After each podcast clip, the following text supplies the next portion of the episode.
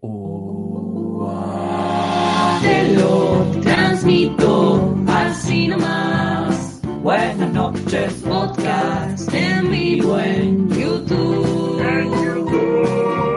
Comunidad dichosa. Placer si cruzo me quema. Hola, soy José Luis Centurión. de los hornos. Me llamo Joel, soy de... Te lo transmito así nomás. Encantada de verlos aquí. Muy bien, y así comenzamos el programa número 185 Encantada de Te lo transmito así nomás. Muy buenas noches, Casper. Ojalá. Pues sí, esta es una de las 34 transmisiones que están ocurriendo en este momento. Esta es la posta, porque en el resto de las transmisiones no está viendo nadie, ¿no es así, Natalia? Así es, ahí estoy copiando el link en la comunidad, voy a poner link nuevo, lo voy a leer en voz alta mientras Ajá. los, lo hago para que no falle nada. Así Y voy a ir a la página también a recompartirlo. Buenas noches, Gastón. Muy buenas noches, jóvenes. Este, muchas gracias por invitarme, como siempre. Muy buenas noches, señora Ascona. Bienvenido nuevamente a este programa. Gracias, gracias. Este, y saludamos, Nati, si vos sos tan amable, señor Lumen. Buenas noches, Lumen. Hola, señor Thompson. Está bien, es, es top 3, ¿eh? Puede llegar a estar en el top 3 ese. Lumen es una de las personas más comprometidas, como que ahora está bastante atento a que esté Sí, todo sí, sí. Bien. Le está Nos hace así, con los, nos hace eh, gestito de idea con las manos, cosa de que está todo bien, nos dice. Solo hay que terminar de compartir el link y que la gente venga hacia nosotros. Pero la transmisión está y quedará para siempre en los anales de la historia. Eso es seguro. Eh, tenemos un programa hoy eh, que empieza así como turbulento, recordando viejas épocas del podcast y recordando viejas épocas. Hoy tenemos un podcast de lo que vimos en la semana. Vamos a hablar de Casper fue al cine, yo me prendí a Netflix, eh, Nati estuvo centurioneando por YouTube. Estoy un poco confundida porque siguen chateando en el otro link. No sé si es que se escucha algo en ese link o les voy avisando. No creo que se escuche nada por como Les digo, vayan al otro link. Claro, vayan a este link y pegales el, el mismo link para que no tengan que trabajar, porque son jóvenes y les da paja, seguramente. Este, eh, Ah, los- se puede copiar link, perdón, pero antes, ¿se acuerdan que antes no se podía copiar links? Que había que hacer truquitos. ah, es cierto, sí. Ahora pude. Bueno, bien por YouTube, que nos facilita a estos neandertal de la tecnología cómo hacer las cosas mucho más, mucho más fácil. Gracias por todo lo que nos da. Claro, claramente.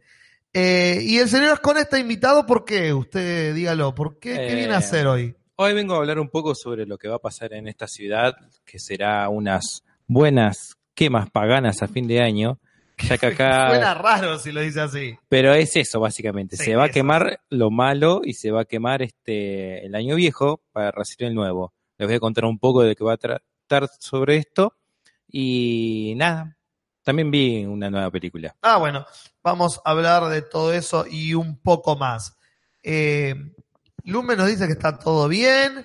¿Cómo va lo del link, Natalia? La gente ya se está pasando, Bien. así que sí, sí, se están sumando Facundo Gutiérrez, Piper Clemens, Songo, Juan- Jorge Cruz, Ezequiel Onio, Matías sin apellido, Lotería 92. ¿Dónde está esa gente, Natalia? Están al costado de la ventana de transmisión. Si estás un martes a las 22 horas escuchando este programa, es posible que estés en esa ventana. Di vuelta a la conjugación. Eh, y si no, también puedes dejar un comentario en el team diferido que será leído para en la semana que viene. Y será respondido por Casper. Por Casper, esta vez, y... Eh, ay, sí, será. Siempre que digo respondido, hay algo de mí que dice, no será respuesto. Respuesta. No, es como impreso e imprimido. Claro. No que decir cuál es la correcta. Como Una. que hay algo de, está Nu atrás mío y me Claro, dice, boluda. Lo decís mal. ¿Estás segura? Claro. No, no, sí estoy segura. Este, pero bueno, Casper en este momento está haciendo una limpieza Sí, tecnológica. sí, a mí me hablan en un ratito, Sí, yo, sí. yo les escucho. ¿eh? Sí, está perfecto. Casper está haciendo la limpieza tecnológica para que no se confundan con los links y solo quede el verdadero en el que estamos transmitiendo. Claro. Y ustedes puedan venirse todos para acá y tengamos una noche así como muy linda y disfrutando. Estamos hablando del link, ¿no? Sí, Ah, genial. a veces, a veces no. Bueno, Yo lo compartí en la comunidad y en la página ya, Bien, así que perfecto. por lo menos en los lugares más eh, de difusión Claro. masiva De está, difusión masiva. se encuentra. Así es. Eh, tenemos todo eso este, y mucho más para hablar hoy. Eh, La gente en el chat está como ¿Qué dice loca con gente? gimnasia. ay, sí. Fue muy gracioso la cantidad de mensajes que recibí ese día, como mandándome. Igual yo, o sea, la gente que escucha el podcast sabe que yo no soy una fanática. No, no. este, que simplemente deposité como este legado familiar, esta historia de mi bisabuelo que juega en gimnasia, todo eso en Claro. la serie. Pero ahora me está pasando que me comió el personaje Y sí, ya está. y quiero ir a Mendoza a ver la final. No sabes ni quién juega ni contra quién, pero no, vos averigüé querés ir. todo Ah, ahora. a ver, claro, obvio, obvio, Natalia Maldini. Obvio que averiguó ¿cuándo todo. va a ser la final Natalia Maldini? El jueves a la noche. Mi hermano, de hecho, va a ir obviamente a Mendoza. Este, ya tienes, va a ir con un colectivo así de triperos. para allá. Colectivo de triperos, no programa de radio. Este, qué loco, ¿no? Lo que está pasando. Se tienen que jugar dos finales y se tienen que jugar en. Este. Una en Madrid. en- en- y la otra en Mendoza, porque no se pueden jugar en los lugares de los equipos que juegan, en este caso Rosario o La Plata, porque somos una mierda de gente. Sí, sí. Es lo peor del mundo. Hay que suspender el fútbol. Yo soy de ese team. Sí, ya está. Como que ya tuvo su tiempo, ya duró un montón y ya está. Puede venir otra cosa a reemplazarlo. Porque está, si vos pensás como en el nivel de las cosas que están prohibidas, ponele, Claro. es una de las cosas más peligrosas. Que O sea que todavía no está prohibida el fútbol Claro. prohibido, pero a este nivel ya está. Y es un poquito mucho, me parece. Es un poquito mucho. Este, pero bueno, Acá igual dicen que la Copa Argentina siempre se juega en una cancha neutral. Ah, bueno, mire usted, información que no teníamos. Está bien eso, es más... este, está bueno para que puedan ir tanto locales como visitantes porque no hay locales. Es más razonable. Es más razonable porque pueden ir de las dos hinchadas, que ahora en el fútbol argentino eso no se puede. Si jugás de local, no hay visitantes. Y es como, bueno, es entendible por qué, pero está bueno que haya una forma de evitar eso y que puedan haber los dos y que puedan ir y van a cagar a trompadas, se van a cagar a trompadas. Eso lo que va a pasar es que se van a cagar a Sí. Es así. Le vamos a agradecer a Tomás Balinia por la gráfica hermosa, eh, temática Big Mouth, que es una de- uno de los temas de hoy. Lo es. Igual Casper vio la película Animales Fantásticos, bla, bla, bla, bla, bla, etcétera, bla. etcétera, etcétera. Animales fantásticos y por qué ellos no tienen problemas técnicos. Claro. Eh, yo traje una centuriona que anduve poniendo ahí en las redes por ahí. Este, y Gastón, bueno, con, nos va a hablar con el tema que ya contó. ¿Lo contó en este programa o en el Sí, recién, no, recién. No, fue- digo, ¿fue, ¿fue en el que valió o fue en Fue en el que valió. Fue en el que valió. Lo conté y lo contaré. Y los contaremos todos los links que haya que, haya que contarlo. Eh, Así que podríamos, no sé vamos si a estamos- comenzar eh, con los comentarios del podcast pasado que Nati eh, contestó. Vamos a leer algunos de los que nos dejaron para eh, leer en este podcast. Acá Casper todavía está chequeando Sí, cosas, Sí, así sí, que vamos a está. esperarlo. No, entrenle, entrenle que ya estamos. Vamos a ver. Sin cortina. Ah, Sí, sí, no, sí. no, vamos a meter la cortina, vamos a meter la cortina, son dos minutitos. No cuesta, va, qué sé yo. No puedo, no puedo decir nada con seguridad. Es cierto, ¿no? Nos vamos a arriesgar a que salga la cortina. Los comentarios de la semana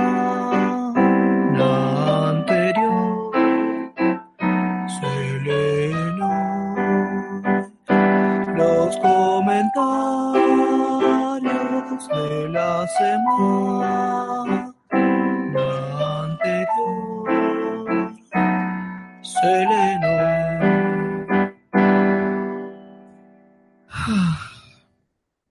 Acá Stanis, el legítimo rey, pedazo de nombre, hace cinco días desde Westeros nos dice, ¿es casualidad que apenas dos semanas después del estreno de la obra de mi vida en la cual Nati menciona que es hincha de un equipo Virgo, así lo pone, Ok.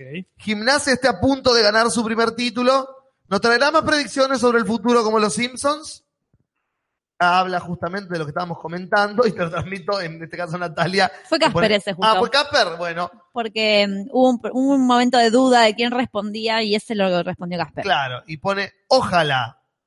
Ah, o fui yo. Mm, Mm, No sé. Fuimos los dos, fueron, fui yo. Eh, no, porque fue como una respuesta que podría así como Sí, corta. Como corta y al B como sí, espero que sí. Este, Sí, acá tenemos un comentario. Sí. Yo valoro mucho la gente que, que- que está diciendo desde dónde escribe. sí, A mí me, me ayuda mucho a tener, eh, primero del mundo en que vivimos Claro. en general, de la geografía que, que no estudié en su momento. exacto. Y tercero, de los códigos que mantenemos con la gente, ¿no? Así Sí. que bueno, me fui este a chusmear y algunos sí, sí. Algunos pusieron la info. Sí, algunos pusieron la info que hacía falta. Así que bueno, eh, no, no sé cuál está, está tirado por ahí, no, no sé cuál Sí. sería, pero bueno. Eh, acá Tobias Longstaff, que creo que es de. Chascomús, Sí. nos dice, hola, te lo transmito. ¿Qué programa utilizan para la botonera? Si quieren, puedo crear un programa para que usen como botonera personalizado para te lo transmito. Y ya estamos en tratativas Sí, para ver si podemos actualizar. Porque acá Lumen lo que se ofreció es actualizar. O sea, estamos Ah. recuperando los, los archivos originales. claro. Digo ecualizar, no sé si la palabra correcta. Digamos que sí. Para que tengamos todos los botones al mismo nivel de sonido. Creo que va a ser una caricia a los tímpanos de, De todos los oyentes. Sí, de cada oyente. Entonces, bueno, este, sí, Dios quiere, y con este, pero que te envidio, si es tu apellido de verdad, Tobias Longstaff, qué poderoso ese, ese apellido. Sí. Si tenés el poder para, para crear una botonera, digamos, ya con los retoques necesarios, Tráigala para acá. por favor.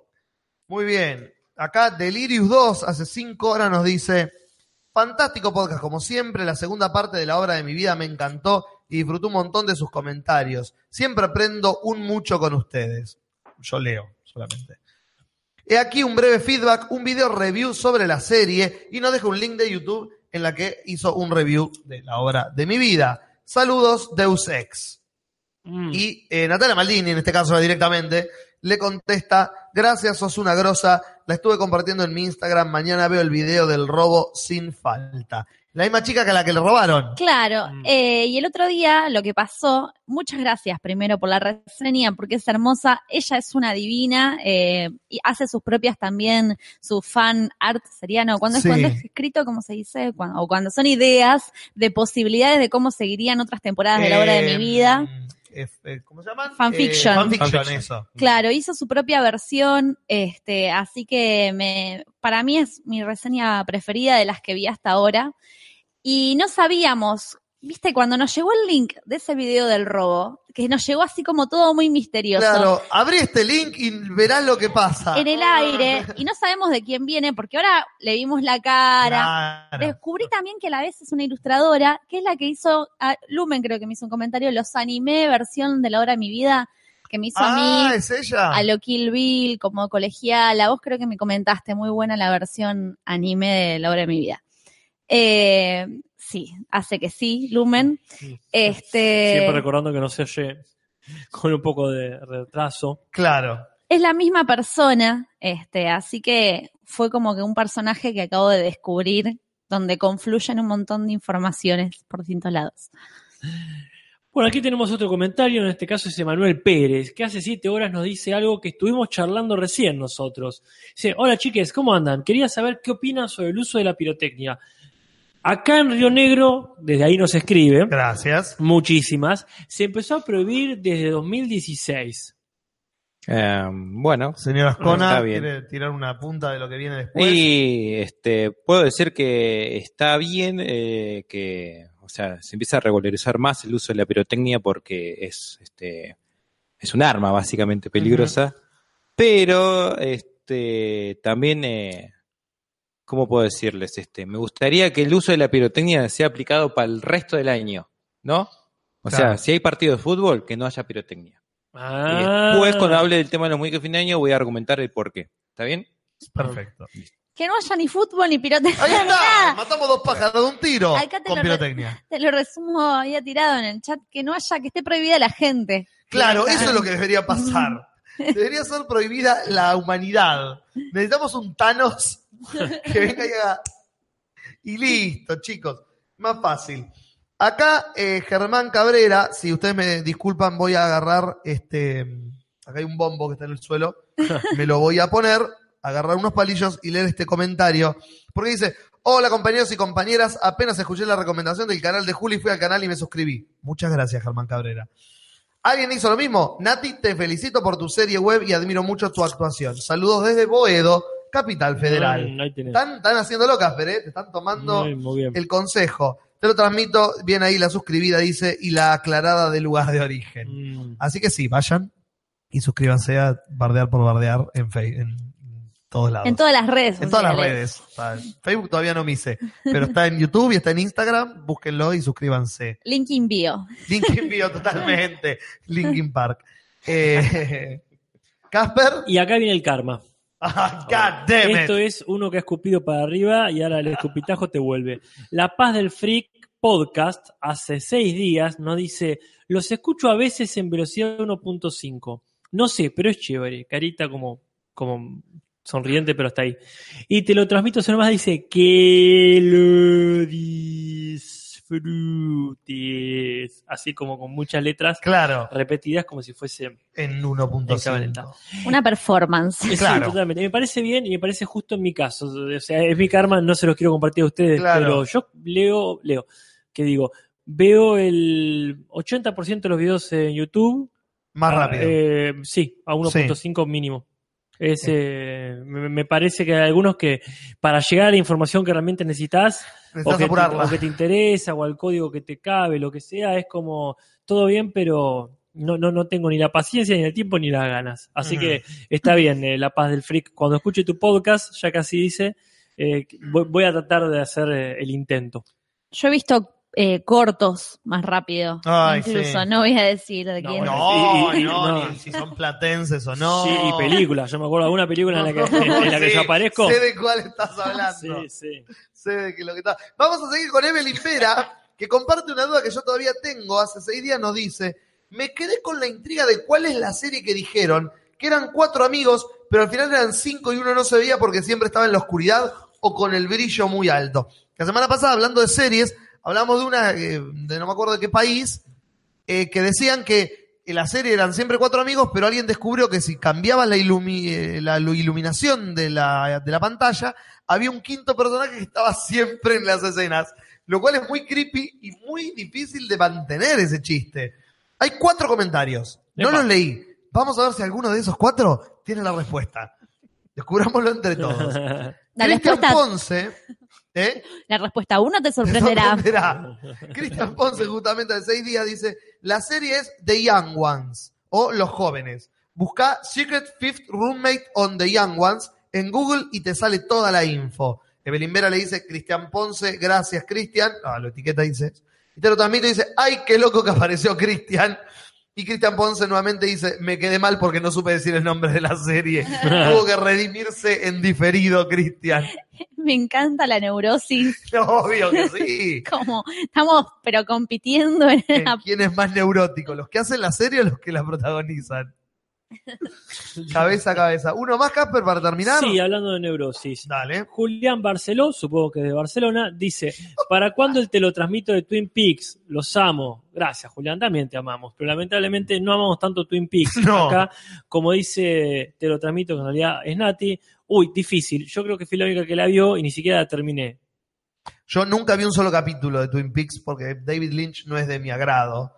Eh, y Twin Peaks es como oh, una serie. Primero es una serie que ya es vieja.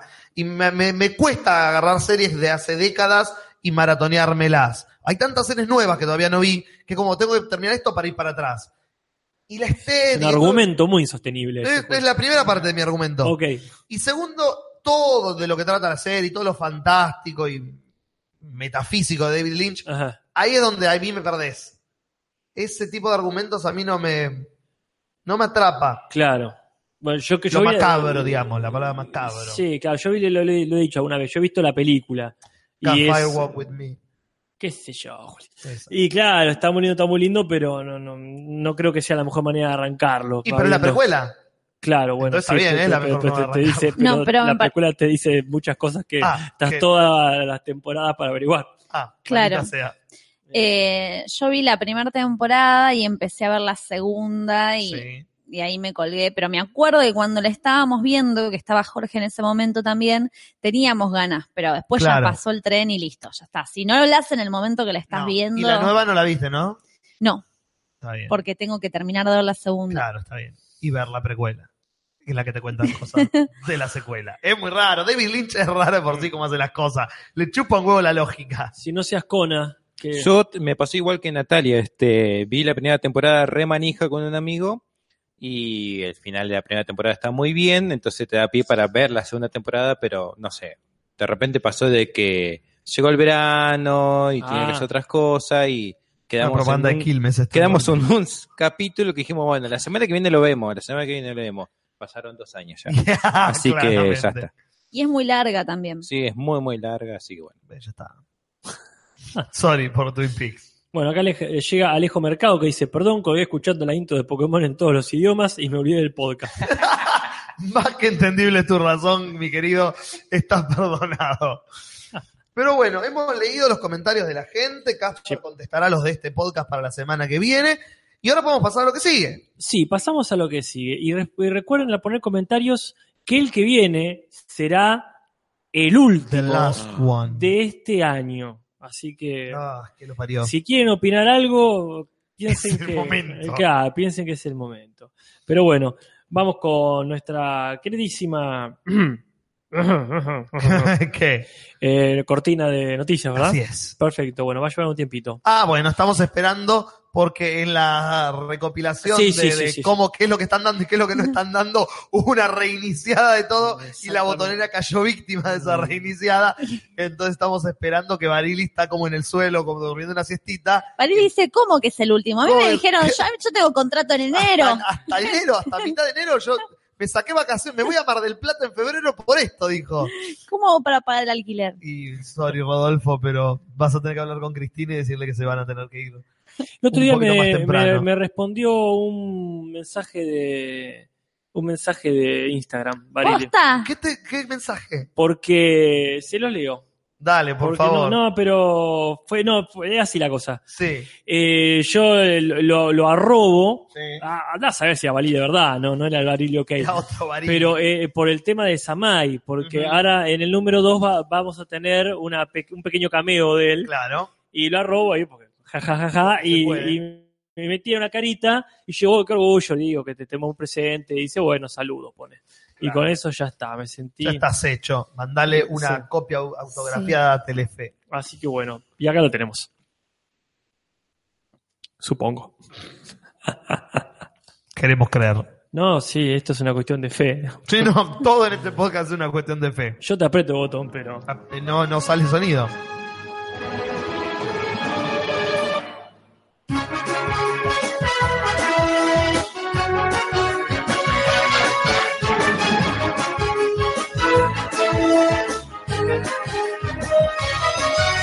Gracias, Rodolfo. Noticias de la semana. Y empezamos con las noticias de mierda, que no es noticia de mierda como siempre, pero para mí Mm. es noticia de mierda porque es como una muerte. Porque la veíamos viendo, se veía venir, yo no la vi venir. Porque primero cancelaron Luke Cage. Y fue como, eh, una porón. No, primero, Primero- cancelaron Iron primero me llenaron por Iron es- Fist sí, sí. Y Estaba no me pensando en preocupé. ese mismo texto yo. porque es un personaje que no me interesa después vinieron por Luke Cage y tampoco, Tampoco me preocupé preocupé. Estaba pensando en ese mismo texto. Eh, pero primero cancelaron Iron Fist. Y me chupó un huevo Iron Fist una poronga. Después cancelaron Luke Cage y fue como, eh, bueno, qué lástima, pero se volvió una poronga. Y no la vi venir, dije, ya está. Equilibraron la cantidad de series, Netflix estará conforme, tiene que gastar menos plata, ya está. Terminemos de ver Daredevil. Uy, qué buena que estuvo la tercera temporada de Daredevil. Es quizás la mejor temporada de Daredevil. Qué bueno, vamos a dormir tranquilos. Pobre de mí cuando me despierto y leo, cancelaron Daredevil. ¿What? Es la mejor temporada de, de- de- de cualquier serie de Marvel desde que empezaron con esta saga de series. Y está bien, entonces, ahí en lo mejor. Pero Ah. no cierra. ¿Cómo que no cierra? No cierra, cierra como entonces- para decir fin. Ah, no, no. Pará, pará. Vos no entendiste nada, Juli. Me ¿Qué? sorprende, me sorprende muchísimo. No es que no cierra. ¿Qué? Esto amerita una cortina. Ah, a ver. ¿Qué Porque, no, es que ¿cuál va a ser? Yo sé que irrumpe en el medio, pero igual. Rumores, rumores, Ok. rumores. Hay rumores, rumores, rumores. ¿Qué pasa? Lo que pasa es que eh, si termina en una temporada en la, en la parte más importante del personaje, cuando ya ha tenido, digamos, eh, eh, afecto, reconocimiento, etcétera, etcétera, es porque se viene una película, Julis. Dios te Ah. oiga. Van a- la tienen que hacer. Yo no te digo que vaya a aparecer en, en Todos contra Thanos 2. No, Ojalá. ellos, que lo que es lo que dicen ellos, El contra personaje- Thanos. que- claro. ¿Esto es un rumor oficial o es algo, una ocurrencia de Casper? Eh, como que sí, como que no. Hay, hay mucha oscuridad. No, eso sería hipótesis, hipótesis, hipótesis. Claro. Pero no dar para tanto. No ¿no? en la métrica. eh, Yo- pasa, sí, Yo voy con la hipótesis tuya porque, todos queremos. Porque cuando salió la noticia de que cancelaron este Daredevil, en, eh, creo que en la cuenta de Instagram de la serie, publicaron y dijeron, este, bueno, muchas gracias por todo, bla, bla, bla, pero no se preocupen, el personaje va a seguir apareciendo en futuros proyectos de Marvel Studios. Ah, Pero todavía, pero todavía está Jessica Jones y The Punisher. Y que no te extrañe que cuando pueden aparecer ahí. Mm, capaz que no, capaz que aparecen esas temporadas y también las cierran. Una- fue como la respuesta de la obra de mi vida el, ma- el martes pasado de Cristian Ponce. Básicamente. La obra de mi vida terminó, pero los chicos van a seguir haciendo cosas. cosas que no son la hora de mi vida. Claro, sí, Vincent D'Onofrio va a seguir actuando, pero yo lo quiero Sí, hacer- sí. ver hacer de Kingpin. Sí, claro. la Oh, sí, yo de- también, lo que manita, sí. Aparte, si los personajes van a seguir, y claro, más vale, el cómic supongo que por lo menos. Imagino, en, la- en otros medios, pero van a seguir. Pero me, me rompió las pelotas, como, ¿por qué ahora? Si te- una temporada más, nada más te pido, que cierren la historia de Daredevil cuando Kingpin la- ya está, le quedaba un anito más bueno y la serie podía cerrar tranquilamente. Pero no, cancelaron Daredevil, como dice Ascona, dijeron en varios medios, va a haber más Daredevil, no sabemos si, eh, como digo yo, en las otras series, como dice Uncal, en una película posible. ¿Y por qué O no? Si, si- otro- si- no, pará, disculpa, pero si es posible la otra película de Daredevil, Es cierto. Cualquier cosa es posible posible. ahora. O que Disney, que es lo que se rumorea, esté por comprar Marvel o las acciones de las series de Marvel y estén cancelando todas las series porque las van a ir pasando al nuevo sistema de streaming que va a poner Disney. Bueno, es lo que están diciendo en el claro, chat sí. también. Ya. El chat sabe. Sí, sí, Ah. para mí va muy por ese lado. Que sería un error porque Disney todo lo, todo lo arruina. Todo. Todo lo que toca Disney se arruina automáticamente. Y lo va a Como arruinó. Star Wars, va a arruinar Marvel. Y no. Alguien que destruya Disney, por favor. ¿Cómo que arruinó Star Wars? Y lo arruinó. ¿Por qué? ¿De dónde venía? De Lucasfilm. De- venía de esa trilogía espantosa. Bueno, sí, ya está, estaba arruinada, pero De- dejala morir. No, no, yo este, por Rogue One te, te quemo toda esa, Ay, ¿qué te esa pasa con esa trilogía. película? es una linda película. No es una linda Es una película. película muy bella. Cancelamos Disney, entonces prohibimos Disney, prohibimos sí, fútbol, Y Disney. fuegos artificiales, hasta ahora tenemos la lista. La lista de hoy. la, la lista negra. Mal. Pero bueno, esa es mi noticia. Muy bien. Nati, noticias, noticias. Tengo una noticia de algo que va a venir, que no Ajá. se canceló, que yo dudaba, digo, "Mm, ¿va a seguir esto? ¿Tiene para más? Sí. Que era el marginal. Parece que se va a hacer la tercera temporada, que está en marcha, que están las ideas. Ajá.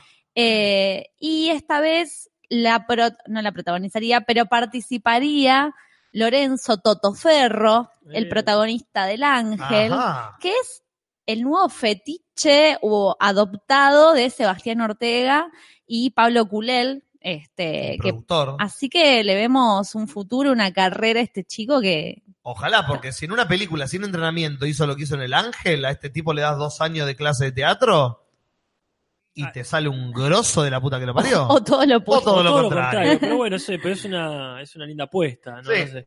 No sé si muy a futuro porque ya tiene que estar haciendo Claro. las cosas, ¿no?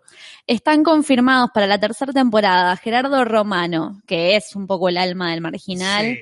Claudio Rizzi, también. Nicolás Furtado, Martina Guzmán y bueno, y le incorporó. Pero, ¿qué es una continuación de la precuela? Capaz que es, Pues está Nicolás Furtado. quizás sea la precuela. Ajá. Quizás sea la precuela de la precuela. A eso voy, porque como van a ir más para atrás. Es como lo que yo quiero que hagan con Better Call Saul. Puede Que la que siga de Better Call Saul sea la precuela de un personaje que apareció nuevo en Better Call Saul, tipo la precuela de Chuck.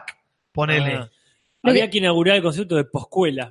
¿Cómo, es que- ¿Cómo sería la poscuela? Es la, lo que sigue de la precuela, pero no para atrás. Es claro. Lo que está eh, antes, entre la serie y la es precuela. como Rogue One. Como Rogue One es una poscuela. Ahí tenés, me gusta. Acá, acá en el chat dicen que quizás puede ser que va a estar el demente. ¿What? Fue del demente. ¿Por qué no? Es un crossover con el, que- con el otro 100 días para enamorarse que estaba. Claro. Eh, Cruzan los universos, Se puede ser. cruza todo. para mí algo que le está fallando, acá Jorge dice, puede ser la secuela de la primera porque Diosito al final no se moría. Claro, como que sería el intermedio entre la última que salió y la anterior. Claro, Eh, bueno, que salió en la precuela. Acá resume, resume Guido R. una especie de anti-nietzscheano. Dice, Sí. Diosito no está muerto. Claro. Es como un mini Nietzsche. Claro, Un mini Nietzsche. mini Nietzsche. Suena como comida, comida judía. judía, Muy bien. gracias. Un día tenemos que ir a un restaurante a Por comer favor, yo me este, muero por comer comida judía. comida kosher. Un mini Y Nietzsche. sí, queremos un mini Nietzsche. De papa, dice Baudet. No, la papa muerto, te dice el mozo. Solo tenemos batata. Perdón, Nati. No, a mí lo que me pasa con el marginal, creo, no me acuerdo si terminamos hablando este año, pero me parece que se agotó el universo y que la estaban de- pa- eh, caricaturizando demasiado ya en la ulti- en la precuela que salió. Y me parece que tienen que generar un, o sea, para mí está bueno que siga con la idea del universo, pero que cambien rotundamente los protagonistas y Claro. que cambie el, el, sí, el elenco, digamos, sea, vaya por otro lado. Por otro lado, claro. que sí, no sí. se encierre O va ahí. por fuera de la cárcel o es en otra cárcel. o. Tiene que haber un giro completamente de 180 grados para que. Bueno, acá te lo resumo, está dando giros de 180 a 48 y Sí. 3,14 veces. No, no, no. Después de la primera, la segunda termina con el final de la primera. No, sí, re confuso, como bien dice. La segunda termina con el final de la primera. ¿What? No sé, no entiendo. Eh, después de la primera. La segunda termina con el final. La precuela termina como. Eh, ¿Empieza eh, la primera o cómo termina la primera? Para, me estoy haciendo lío. Sí. Dando pie a La- la primera temporada, básicamente. La precuela termina como empieza, claro, creo que sí. Claro, porque si es la precuela, está bien. Conecta el último capítulo, es el primero de la primera, que es las. ACB para todos. ACB para todos. No, no puedo conducir un programa y pensar al mismo tiempo. Yo estoy guionada. Claro, si no me pones un guion, no puedo. Eh, A ver, tiene sentido. Si la serie original es una y la que se hizo es la precuela, cuando termina la precuela, termina como empieza la serie original. Claro, creo Entonces, que la sí. que sigue ahora debería ser o una secuela de la primera, porque no hay espacios en el medio entre la precuela y la original, o una precuela de la precuela. No, pero se puede expandir ese espacio entre, entre la precuela y la primera. ¿Hay mucho, hay espacio? Y yo creo que se puede desarrollar ahí. Universos paralelos. Ahí está. Universo paralelo del marginal. Ah. Lo que para mí la caga un poco Ortega es con los personajes femeninos, que me sorprendió un poco, no tanto, Ajá. exijo más, en Un gallo bresculapio. Para este Ortega ya me estoy... con- Eh, Es del otro Ortega. Del otro Ortega, me Es del parece otro. que es. Pero ponele que son todo lo mismo. De. Eh, pero en el marginal me parece que queda... Está flojito toda esa parte. El problema del marginal, lo que, el problema principal que tiene es que el personaje femenino principal lo interpreta Martina Guzmán. Ahí tenés un problema. No es culpa de ella, para mí es, culpa una de la... espantosa como actriz, Martina Pero- Guzmán. Por ejemplo, en Leonera, ella está muy bien. O sea, para mí también hay un problema de dirección que le dijeron, como que no la dirigieron y le dijeron, no sé, capaz que le dijeron hacer lo que quieras y la mina hace lo que puede. Lo que. Este, pero también hay varios personajes, está le, Verónica, mm, ay, no ¿Imaginás? Verónica Ginás, eh, después están todas las parientas de, la- de los tipos que están dentro de la cárcel. Hay una actriz paraguaya que está muy bien, que eh, es protagonista de una película que parece que le estuvo yendo muy bien. Y bueno, y todos esos personajes, la esposa de Rizzi está Mm. muy bien, alto personaje, pero no los explota. Claro. Y para mí le tiene que dar más bola a esos personajes. Si me estás escuchando, Ortega. Claro, hacenos caso. sé que escuchan el podcast. Pero bueno, se viene más marginal con el ángel. Sí. Bueno, y yo tengo una noticia A acá, ver. que es la siguiente. Hablando de series que se van, yo voy a hablar de series que se vienen. Ajá. Y estamos hablando de dos relatos que todos conocemos, que es este escritor inglés, el señor Roald Dahl, o como se pronuncie, que son ni más ni menos que Willy Wonka, el de la fábrica de chocolates, y Matilda, la de Hogwarts con menos presupuesto. Claro. Es- es- Netflix está comprándole, no sé si el tipo me parece que está muerto ya, ¿no? Hace rato. Bien, entonces no sé a quién le está comprando los derechos. A los nietos. Sí, a nietos o a Disney, supongo, Disney, si ya, si ya lo a compró. Eh, van a estar haciendo varios relatos de, esta, de este autor. Y bueno, este, hay títulos, por ejemplo, como El gigante bonachón, que no Sí. es tan famoso, El dedo mágico. Recordemos que la, la versión que conocemos de, con, de eh, la fábrica de chocolates Sí. mezcla también ¿no? esto de eh, Charlie y el ascensor de cristal, ese que daba vueltas por ahí. No recuerdo. ¿En la original o en la de, la de Michael Jackson? la de Michael Jackson. En Michael Jackson, no me jodas. Sí, sí, Johnny la- está haciendo de Michael Jackson ahí. Sí, exactamente. Eh, bueno, pero porque él se hizo famoso por estos, por estos cuentos, Sí. por estos relatos, diría, en, en general, para ampliar, porque hay uno que no me acuerdo nunca si es una eh, novela corta, Ah. un relato largo, etcétera. Pero bueno, eh, no, no sé hasta qué punto van a ser varios de los, de los cuentos o se van a basar en expandir todo lo posible Claro. el universo de Matilda, que no, no es un cuento muy largo en todo caso, así que habría que ver ahí. Pero bueno, ya te tiro eh, alguno de los otros ¿Títulos? de los otros títulos que A estaba ver qué tenemos. Bueno, eh, para empezar, hay una. Ay, se me, va, se me va, se me va. La computadora me está haciendo hoy De todo. Porque sí, los tenía acá eh, en negrita. Eh, el cocodrilo enorme, Está bien. el pelícano y el mono. Ah, una cosa con los animales ahí. que el otro que te decía que era Charlie y el gran ascensor de cristal, Ajá. ese que va para todos lados, y la maravillosa medicina de Jorge. What? Lo cual, What? No me me la, la vi venir. No la vi no, no, venir. nadie, nadie. Lo, lo- lo cual me da bastante expectativa. Claro. ¿Cuál es esa maravillosa medicina de Jorge? Sí, sí, te- te- espero que estemos hablando de un Jorge que, que querramos y admiremos y no de un Jorge Rafael Videla, No, no, no. cuya medicina ya conocemos bastante Claro. y todavía la seguimos pagando. Pero bueno, esa fue mi noticia, espero que llegue a llenar ese vacío que ha dejado Daredevil. Esperemos. ¿Tenemos más? Eh, son boludeces, las voy a decir por arriba porque ya terminamos, ¿no? Con las noticias. sí, sí. No, solamente entonces para desarrollar en otro podcast eh, está confirmada la remake de La Dimensión Desconocida de la mano del chabón de Get Out. Sí. En otro podcast lo desarrollaremos. Muy bien. Hasta luego, Barili. Chao, Nos Rodolfo. vemos- Nos vemos. Así están las cosas, países, y se las hemos contado.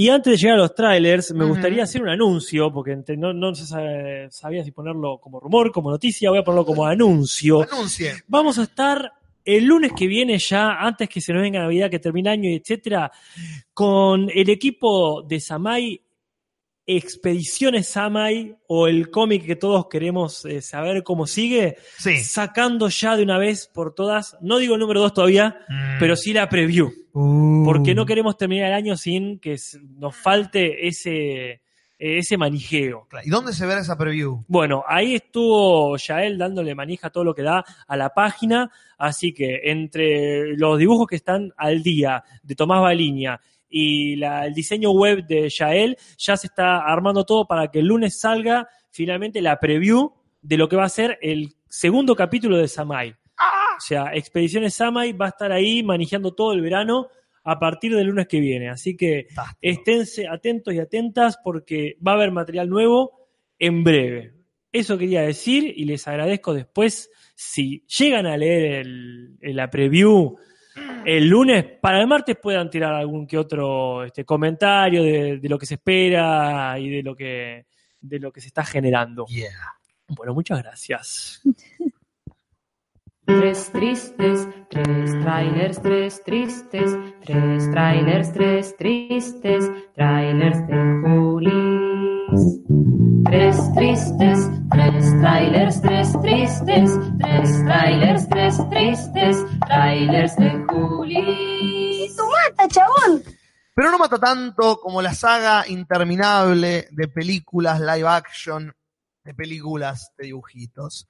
No puedo más con esto, ya no quiero más. No quiero más. Y sobre todo cuando las películas live action, y estoy haciendo comillas con los dedos, no son una poronga live action. Porque en este caso no hay humanos. Porque vino el tráiler, y este me quedó de la semana pasada que no hubo tráiler, del Rey León. Sí, acá la gente te lo estaba pidiendo. Y- eh, la- eh, el chat, quiero decir, estaba con eso de cuándo hablan de Rey León. ¿Cuándo Acá hablan- venga hablo del Rey León, porque tengo los huevos al plato de esto ya. Porque entiendo la Bella y la Bestia con actores. Enti- está bien, está bien. Es otra cosa. Está bien. El libro de la selva, bueno, está Mowgli, por lo menos, está bien, hay un Está tipo. muy lindo el hay libro. un tipo. Pero hay tres versiones ya del libro de la selva. Basta de rehacer el libro de la selva. Posta. Vos, que no es tan interesante la historia como para contarla No, tres veces en dos re- años. Es re interesante. Pero tres veces en dos años. Y no tanto. No es tan interesante lo que escribió este, como Stevenson. Rudyard Kipling. A Rudyard Kipling, gracias. Eh, y ahora el Rey León. ¿Para qué? ¿Para qué hacer por computadora lo que se hizo con animación? Básicamente es lo mismo. No estás haciendo un live action, estás haciendo un CGI de una película animada. Pero el CGI es nuevo. Claro, exactamente. Es que ese es el único razonamiento que les encuentro a los tipos que quisieron vender esta película cuando les dijeron esto. Eh, es inevitable.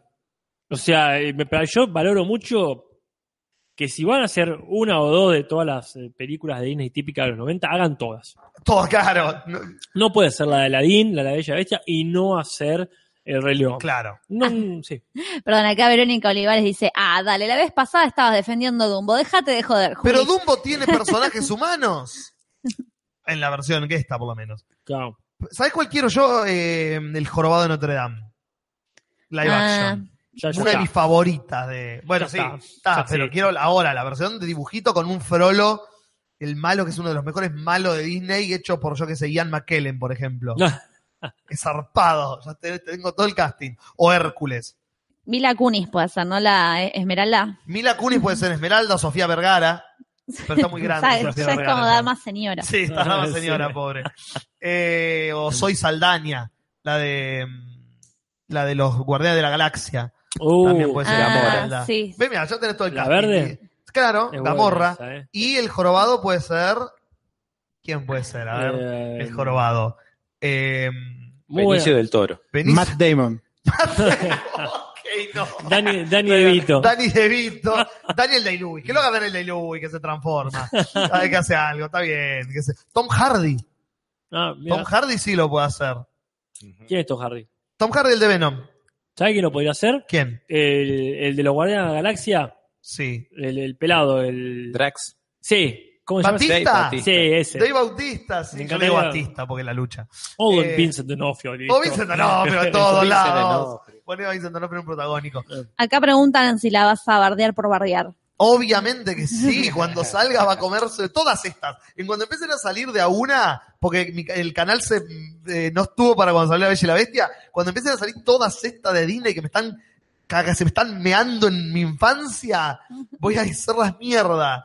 Pero ¿para qué necesidad del Rey León? ¿Qué necesidad? El trailer está muy lindo. El elenco de voces es fucking épico. O sea. Beyoncé está entre las voces. James Claro. Earl Jones hace de nuevo de Mufasa. ¿Y quién Por- hace Scar? Descar hace Chihuetel Geofor, el negro de la cicatriz de 12 años de esclavitud. Oh. Ese hace Descar. Eh, que yo digo, está Jeremy Allen está vivo. Si traes a James Earl Jones, porque nadie puede ser Mufasa, No, es no, como no. que otra persona haga la voz de Darth Vader, te No, no. pego en la cara. Vale, vale. Nadie puede ser Mufasa. Acá Juan Gutiérrez tiró, alguien dijo Toto Ferro jorobado y es verdad, No, reda, también, a Toto Ferro. reda. La versión argenta. ¿Por qué no lo llamaron a Jeremy Irons para que haga Descar? Estaba ahí vivo, pobrecito, pidiendo Eh. papeles. Pero bueno, se viene el Rey León, es una cagada, pero la va a ver todo el mundo y seguramente nosotros también. mata, chabón. Pero no mata tanto como no tener la menor idea de qué carajo estás viendo. Pero saber que hay un montón de gente que está re manija y vos no sabes por qué. Y eso es lo que me pasó mientras miraba el trailer de Artemis Fowl. Artemis Fowl es una película nueva de un pibe que es un ladrón bonachón, tipo rocambole, eh, que empieza siendo un antihéroe y se vuelve un héroe que roba para eh, salvar a su familia, pero después se encuentra en un mundo de hadas. De Aladín es eso. Sí, pero en vez de Agrabah es un mundo de hadas. Ajá. Eh, les roba las hadas, pero después se alía con ellas para eh, ayudarlas en un mundo mágico. ok. Esto es una serie de ocho novelas que escribió un autor que ahora no recuerdo el nombre, un autor infantil, que tuvieron un éxito de la concha de la lora desde el 2000 y pico, desde el comienzo del 2000 hasta el 2012, que se escribieron las, 12, las ocho novelas. Y alguien dijo, esto es el próximo Harry Potter, si lo hacemos bien, y agarraron y lo adaptaron. Y básicamente es eso, es un pibito de 12 anitos que es súper inteligente y que derrota malos, con su grupo de aliados y su grupo de enemigos. Es como Kingsman eh, conoce a Harry Potter, conoce a la película esa que hizo Will Smith con hadas en Netflix. Esa de policía. Oh, muy buena, sí, sí, sí. La, es como una mezcla de esas la ideas. tolkieniana. Y yo vi- la vi el trailer y es como, no sé quién carajo es todos estos personajes. que me están presentando como, mirá este personaje que esperabas tantos años. Y leía los comentarios de YouTube y era como, wow, por fin. Y era como, ok, hay tantos universos literarios infantiles que no conozco, que hay una generación que ya me pasó por arriba que las está esperando y yo como, en mi época eran mejores los Me, intriga todo lo que me decís, Juli. sé, Me es intriga. intrigante, es eh, intriga el trailer, pero me genera como más preguntas que respuestas. Acá voy a linkear estas preguntas Linkea. con el, el tráiler anterior del Rey León, porque Parman dice en el chat, me imagino gente en el programa, en un programa de radio del año 93 diciendo, nah, ¿para qué van a hacer Hamlet con leones? Y ya lo hicieron en teatro. Por. Dios, quiero viajar en el tiempo y estar en la habitación en la que se tuvo esa conversación. Sí, como dice Brian Chicone acá, ¿para qué hacer Rey León si ya existe Kimba? Claro, Y también. bueno, si vamos a- el Rey. León logró, robó de tantos lugares. Y bueno, está bien Y todos entonces. se la perdonamos tanto porque Sí. es tan buena película. Está bien que hagan entonces una, una, una versión más. Y alguien le robe a los que robaron. Claro, exactamente. O sea que la versión sería la buena, porque el ladrón que roba ladrón. La Ah. versión CGI es la versión copada. Está Ajá. bien. Bueno, eso fue el primer tráiler y este Artemis Fowl, veremos qué pasa cuando salga la película, es el segundo. Mata, chabón. Pero no mata tanto como esa sensación cuando terminás de ver algo Ajá. de que pasó un tiempo físico en el reloj. ¿no? Mm. El tiempo transcurrió, Bien. Sí. pero vos no sentís que pasó algo. Ajá. Pero- Vos pero- pusiste play, dijiste voy a ver algo que me va a causar cosas. ajá. Claro. Termina, el tiempo vos ves que pasó en el reloj, pero vos sentís como si no hubieras visto nada. Bueno, pero no te quitó. No, no sé. Generalmente todavía. me pasa al revés. Voy a una película Claro. y eso. El tiempo de la película pasa y el tiempo se detuvo. Claro, no, acá pasó como que no vi nada. ¿Qué es lo que me ocurrió cuando terminé de ver el trailer de Capitana Marvel? Mm, Ah. El trailer más me que vi en el año, quizás. ¿Es de eso que te cuentan toda la película? Ni. Te cuento una cosa que puede ser que parte de la película te cuentan partes de la película con diálogos de otra parte de la película para confundirte. Como hicieron con Wonder Woman o con eh, Avengers. Ajá. Eh, nos cuenta un poquito la- la- la- la- el origen de esta mina, porque esta es humana que tiene superpoderes. La cosa ¿Cu- que... ¿Cuál es el origen, Ascona, que vemos, que vemos en el tráiler ese? Sí, Eh, se, se acordó del trailer y bostezó, Ascon, Sí. imagínese. eh, ¿Estamos hablando de la película o del cómic? No, del tráiler. No El me sacar el cómics. No, no, no, sí, esa chicana no, querido. bueno, tenía que preguntar. En el tráiler muestran como que mm, el personaje de Carol Danvers, Capitana Marvel, este, sufre un accidente, se encuentra con esta raza de super extraterrestres, le dan poderes y ella se vuelve parte de este grupo. O sea, poderes extraterrestres. Sí. Ujú. Ok. Te la creo. Eso fue rápido. No, sí, sí. Ya vengo medio convencido. Claro, está bien. Ya compraste, estabas como esperando un... ¿Para cuándo sale esa, Julis? ¿Esta película sale cuándo, Ascona? Para marzo, si no Marzo. me equivoco, es el 8 de marzo. Sale en marzo del año que viene. El tráiler es como este, es, él es el primer tráiler posta, posta. Ajá. Pero no nos da, a, a mí no me dio ni ganas de verla. Es como, concha, la gente está esperando hace mucho tiempo esto, ¿por qué no se mandaron algo épico? ¿Sí? ¿Sí lo está esperando la gente hace mucho? Yo creo que sí, porque hay mucha gente que dice que el personaje de Capitana Marvel es la clave para derrotar a Thanos en la próxima película de Los Vengadores. Ah, entonces lo que están esperando es la próxima película de los Vengadores. Está bien, pero antes viene Capitana Marvel, entonces tienes que hacer un personaje que sea súper zarpado para que cuando venga la última de los Vengadores digas, uh, sí, este personaje que acabo de ver es el personaje que puede hacer mierda a Thanos. Y además, acá en esta comunidad particularmente la están esperando mucho. Ajá. La amo esta comunidad, pero cada vez que yo me quejo de algo de alguna de estas películas, Natalia espera a la Capitana Marvel, Natalia espera a la Capitana. Yo voy a estar de brazos cruzados esperándola desde la noche anterior ahí y acordándome de cada uno de ustedes. Porque ya nos comimos ese cuentito cuando dijeron esperar Wonder Woman. Claro. Esperá Wonder Woman y Wonder Woman, ¿qué pasa? El tipo termina salvando a la gente. Y la concha de tu madre con lo- todo lo que hicieron Wonder Woman. Dejen de joder con eso. La Capitana Marvel, si se la llega a ayudar un tipo en la película, yo me levanto y me voy del cine. Así que sí, con, Así, bufando. en- en- Bufando. Así que sí, la verdad, en trailer más tibio que viene el año, no me da ganas de verla, no me da ganas de nada, pero esperemos que el segundo trailer se ponga las pilas y lo hagan un poquitito más zarpado para que nos den un poquito más de ganas de ver la película de Capitana Marvel. Y vamos a pasar a la cortina de, de la sección de Natalia. Ah, la bien. centuriona. Sí. Yo la tiro acá. Sí, y vemos qué pasa.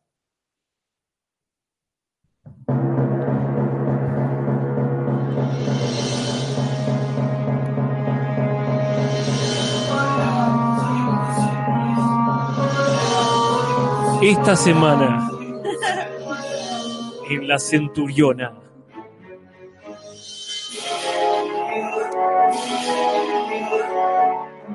En este momento, Gaby está debutando con una orquesta solo femenina en Capital. Nice. Está tocando ahí este, canciones latinoamericanas, dirigiéndola. Uh, La vi por Instagram. Ah. Estaría bueno que suba algo, a- no sé si sube Gaby. No es muy del Instagram, ¿no? No, no. Bueno, pero que decirle que suba. Decile que se haga Sí, de. Instagram. Así la podemos ver. Claro, hacete Sí. de Instagram. ¿Por qué Dale. me- Este, este viernes, después tiro, después tiro, tiro el chivo. Dale. Ojalá tuviese un podcast donde poder tirar chivos. Ya, sí, ¿no? Como tuviera, tuviera qué el pena, tiempo. qué pena no trabajar en, YouTube. Eh, se este viernes se vuelven a presentar, yo voy a ir ahí y les voy a invitar a quien quiera ir para, para ver lo que están haciendo. Pero bueno, ahora no es el momento, porque no sé la data. Porque es el momento de Dana Alcuati, que es mi youtuber, mi centuriona, y voy a decir, me atrevo a decir que es uno de los mejores canales de YouTube que vi en los últimos tiempos. Damn. Y para mí es una promesa, es una apuesta a futuro, porque justamente en este momento, eh, quizás haya gente que la venga escuchando desde hace tiempo, la vi- viene viendo, pero bueno, yo la descubrí hace poco, entonces vi eh, rápidamente el proceso que, esa- que ella hizo, Claro. eh, que comienza con videos por ahí más comunes sobre, no por, por ser despectiva, pero digo como mo- eh, videos ya que pertenecen a un estándar claro. de maquillaje, de zapatos, de ropa, Ah. pero que ella se dio cuenta en un momento que estaba cansada de eso o que realmente no la identificaba como persona, este, y dijo, ¿qué es lo que me motiva a hablar? Y entonces empieza a generar cada vez más contenido, empieza a politizarlo todo.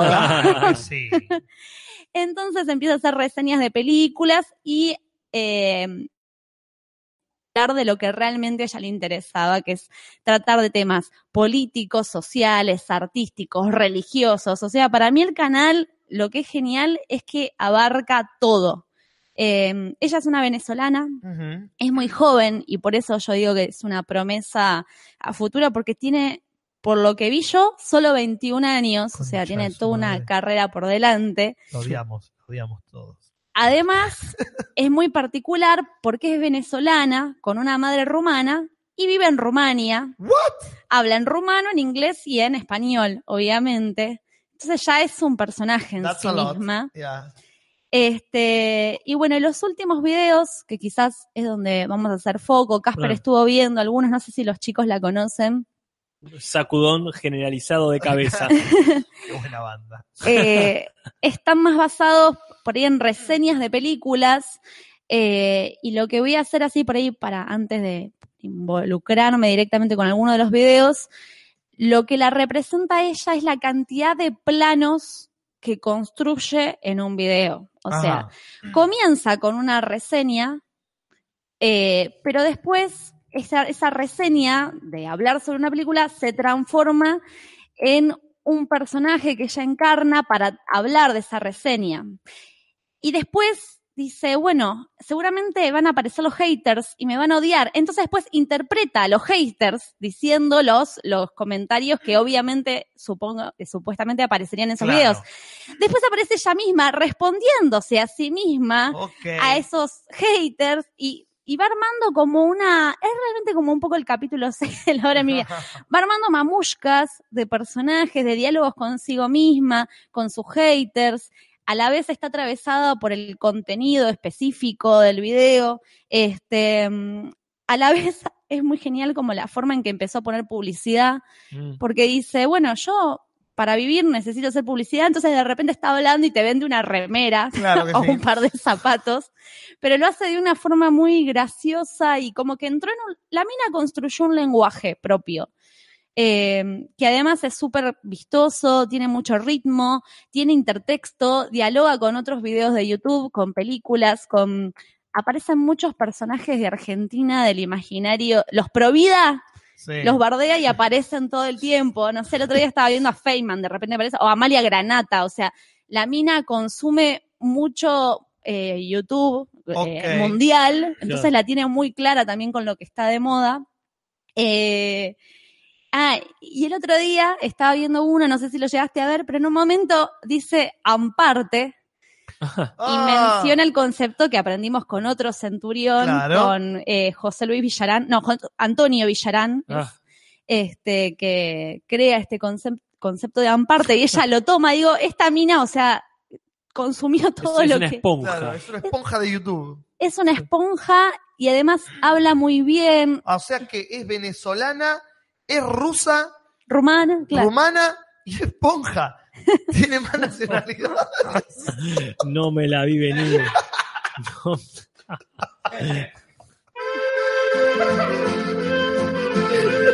Lo más original que dijiste dentro de tu género específico, Juli. Gracias. Pero bueno, esa fue como la presentación del canal. Podemos por ahí ahora hablar un poco si este. Casper me acompañás de los videos que Con vimos. mucho gusto. Eh, realmente es eso, tiene un montón de contenido, de lenguajes y construyó su propio lenguaje, que eso me parece un poco lo que hablábamos antes del programa con Gastón, eh, de generar tu propia identidad en YouTube. Claro.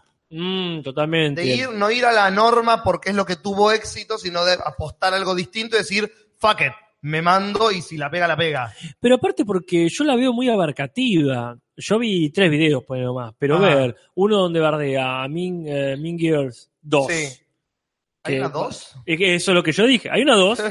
No lo sabía eh, y de hecho su, su, su comentario fue muy oportuno. Si no la viste o no sabías que existía, te envidio. Claro. Porque es una, es, es una película malísima. Ah, es fácil bardear eso, más allá de que los argumentos que utiliza ella son tan bárbaros y la manera y todo lo demás.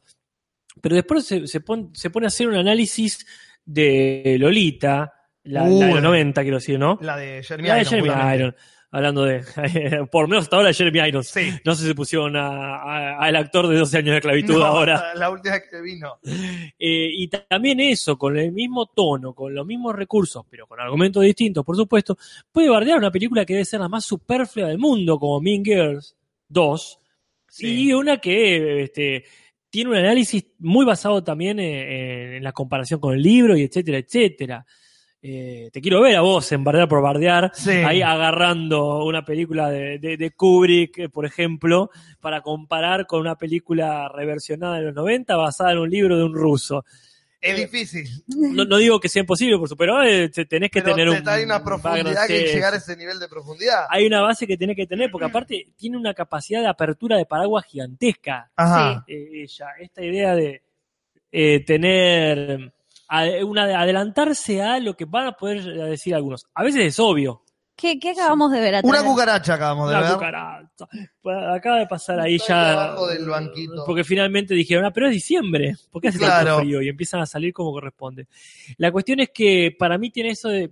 Te puedes adelantar un montón de cosas. Es decir, yo voy a empezar a hablar de anime. Es obvio que me van a decir un montón de cosas. Claro. Pero hay otras más, no digo rebuscadas, pero un poco más complejas. Que cuando te metes con un tema como la pedofilia, que es en el Claro. caso de, De Lolita. de Lolita, tenés que tener una cintura, viste, para saber. Claro, cómo decir ciertas cosas. Sin decir que, que es una bosta el libro, porque no es así. Claro. Entonces, ¿hasta qué punto está mal de lo que estoy hablando, pero está bien la obra ¿Qué estoy bardeando? artística? Claro, ¿Qué estoy bardeando? a? Nabokov, a la idea, Claro. la ejecución. Entonces va cerrando, digamos, Claro. así, va cerrando bocas. Sí, sí, para mí la- ella es muy inteligente porque toma en cuenta todo esto y además todo lo que pueden llegar a decir y la construcción de los haters, de los personajes, eh, que va haciendo con lo que obviamente le van a decir, y es medio como que ya les cierra el culo, porque bueno, todo lo que se te puede escribir, se te puede ocurrir para escribirle, para putearla, ella ya lo se autodice en su propio Claro. video y se contesta. Este, y hoy pensaba eso en relación como eh, a la hora de mi vida, a Dana, al comentario de Christian en el, y a Big Mouth, cómo está de moda eh, las neurosis, ¿no? Como Sí. las muchas voces diciéndote lo que tenés que hacer, lo que tenés que pensar, contestándote, este, y me parece que ella eh, lo explota al máximo, Claro. eh, que después cuando hablemos de, de la serie de Big Mouth también lo hacen, Sí, sí. y me parece que digo que es algo que está muy latente como en las ficciones o en los contenidos, ni, ni siquiera ficticios, actuales. Claro. Em, pero sí, el de Lolita se nota que tiene muchísimo laburo atrás. Como Claro. que, que no es algo que, o sea, que estuvo un mes. Vio la peli y la, y la criticó. Ajá. Este, está, están, está todo tenso con la cucaracha. Yo al menos sí. Casper la está matando. Discúlpeme, ¿no? Pero hay un pacto de, de- de caballerosidad. Gracias. No se acerca, está todo bien. Se viene Ya- hacia se alguien. viene y no, no tenés que venir hasta acá, querida. No, ¿Sabés te cómo es? Te dimos la oportunidad de vivir. Todas. Todas. Todas. Vos viniste hasta acá y si llegabas a Exactamente. y mover las alitas, se iba toda la mierda. Acá el zurdo dice Boyac. Claro, bueno, sí, Boyac. O sea, es como que es, quizás es porque somos toda una generación muy psicoanalizada. Somos, eh, a ver, por naturaleza lo que se dice de, de base de los millennials es que sienten todo. Son una generación, sobre todo los millennials 2005 en adelante. Como nosotros, que somos millennials, porque entramos justito, los treintañeros, somos otra, otro tipo de millennial. Pero los millennials de ahora, lo que se dice es que son gente que siente todo, que está muy en contacto con eso, y todo les afecta en demasía. Entonces es genial para entrar al tema de la neurosis, porque es el tema que va a estar más en boca para gente que se autocritica todo el tiempo y se automira todo el tiempo y dice, yo esto, yo tengo que mejorar esto, y qué tal si estoy haciendo esto mal, como le metes contenido neurótico a esa gente en las ficciones y lo van a consumir como locos, porque la identificación es casi inmediata. Sí, bueno, pero acá creo que está bastante bien resuelto el tema de, de, de la salud y la seguridad desde donde habla. Yo veo otros videos que vi es cuando contaba experiencias de ella con chicos en su adolescencia, que es muy cercana a, Claro. a la edad que tiene ahora, pero y que hablaba de eso, de qué complejo tenía de ser muy alta, por ejemplo, o hasta qué punto realmente puede soportar una persona, más allá de que sea estéticamente muy, muy agradable, hasta qué punto las personas que más quería no iban con la norma de belleza estandarizada. Claro. Entonces creo que hay ahí un recorrido superador, ¿no? De, de la persona que habla, este, de, de un montón de cosas que las trae a cuento, etcétera, pero no desde una postura conflictiva Claro. necesariamente. sino desde un lugar reflexivo, que me parece que eso yo lo rescato mucho de estas nuevas generaciones, que, que se cuestiona, se reflexiona, eh, que por ahí, no sé, antes no, no te parabas a pensar nada y accionabas nada más. eh, yendo a generalizar, ¿no? Pero me parece que, que está buenísimo que estas generaciones estén en esa búsqueda de, de la continua reflexión. Sí, Claro. y, y el humor siempre, ¿no? Porque eso de. eh, no hace falta decir, no, bueno, acepto mi cuerpo y me río porque en realidad tengo tal complejo. No, esta cuestión de, de poder relajarse y no tener que estar ni en el extremo de eh, mm, soy muy soy una persona muy bella entonces este no no me no me río mucho porque se me empieza a ver lo feo Claro. o no como ya soy feo entonces me reconta río de mí mismo porque es la, la manera en que tengo de, de ser incluido o incluida Claro. Acá creo que es hay, hay un relax muy muy muy agradable Claro. porque no te quita el foco de lo que realmente te está diciendo esa persona. Claro. Eh, para no extendernos más, que No ya sé. son las 11 y 20, Oh. la recomiendo, búsquenla, Dana Alcuati, este, me da esperanzas sobre el futuro. No voy a decir más nada, pues la cago. No, sí, la y- tampoco es algo que se pueda decir todos los días. Pero bueno, le pasamos el micrófono, que en realidad ya lo tiene hace rato, a Ascona, que nos va a comentar un poco de esto de, de qué pasa en La Plata a fin de año. No sé si este a poner la cortina, pero puedes hablar encima, solamente por el hecho de que está bueno Buenísimo. cerrar alguna vez una cortina. Ahí está. No. Pero sí, vos dale gas. Muy bien. Este, desde ya, muchas gracias por invitarme, como siempre. Yes. A vos. Eh, nada, vengo a hablar de, lo- de una tradición acá que ocurre de hace más de 70 años, que es la tradición de la quema de los muñecos de fin de año, que se viene dando desde el año 1956.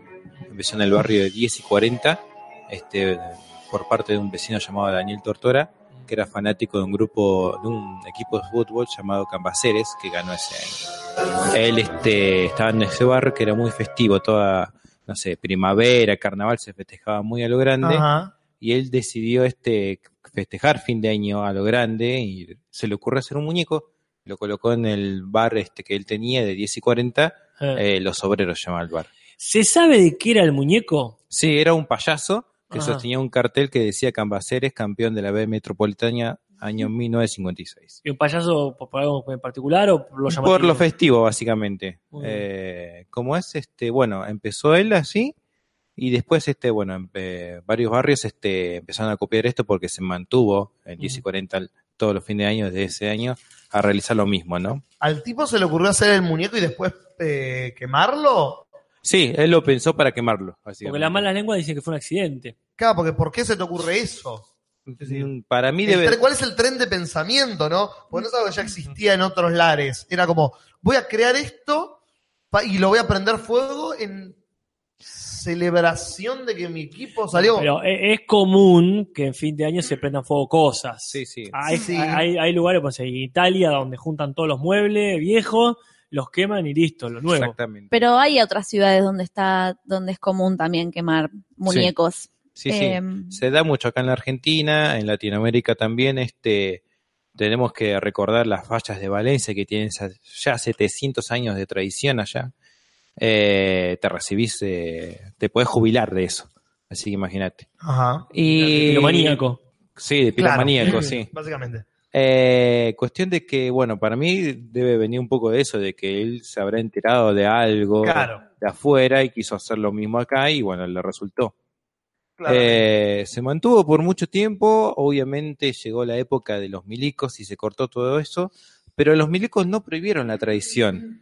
Pasó que en ese barrio hubo un desaparecido que no recuerdo el nombre ahora y bueno, ellos sintieron con que no había que festejar más nada en Ah. Así que bueno, cuando regresó la democracia, regresaron los muñecos en ese mismo barrio y a finales de la década del 80 se generalizó como tradición acá en la ciudad. Acá, según Zic, dice, mi vieja lo hacía de chiquita en Lomas de Zamora. Sí. Que es acá Quil- nomás Lomas de Zamora. Claro. En Quilmes, este, en Verazategui se da también mucho. Acá en la localidad de Ensenada también. ¿Será por eso que, que se difundió tanto como que esta ciudad tan intervenida por gente de otros lados y universitarios, universitarias que vienen a estudiar. Dios desde acá, Loma de Zamora, o desde Trenquelauquen, Claro. por decir un lugar que no queda la vuelta? Claro. Quizá por eso, ¿no? Agarró tanto. Para mí sí puede ser eso de que haya tanta cantidad de gente que, bueno, traen sus costumbres Ajá. eh, o nosotros mismos le ponemos nuestras costumbres. Yo, por ejemplo, este, cuando empecé la facultad, le contaba a mis compañeros sobre esta tradición y hoy en día tengo compañeros míos que se quedan acá en las fiestas para ver los muñecos de fin de año o realizar un muñeco conmigo. Ah, claro. Pablo Lagos dice Chapi. No, no es Chapi, es Gastón Ascona, nuestro ilustrador, uno de nuestros ilustradores oficiales. Así Eh, es.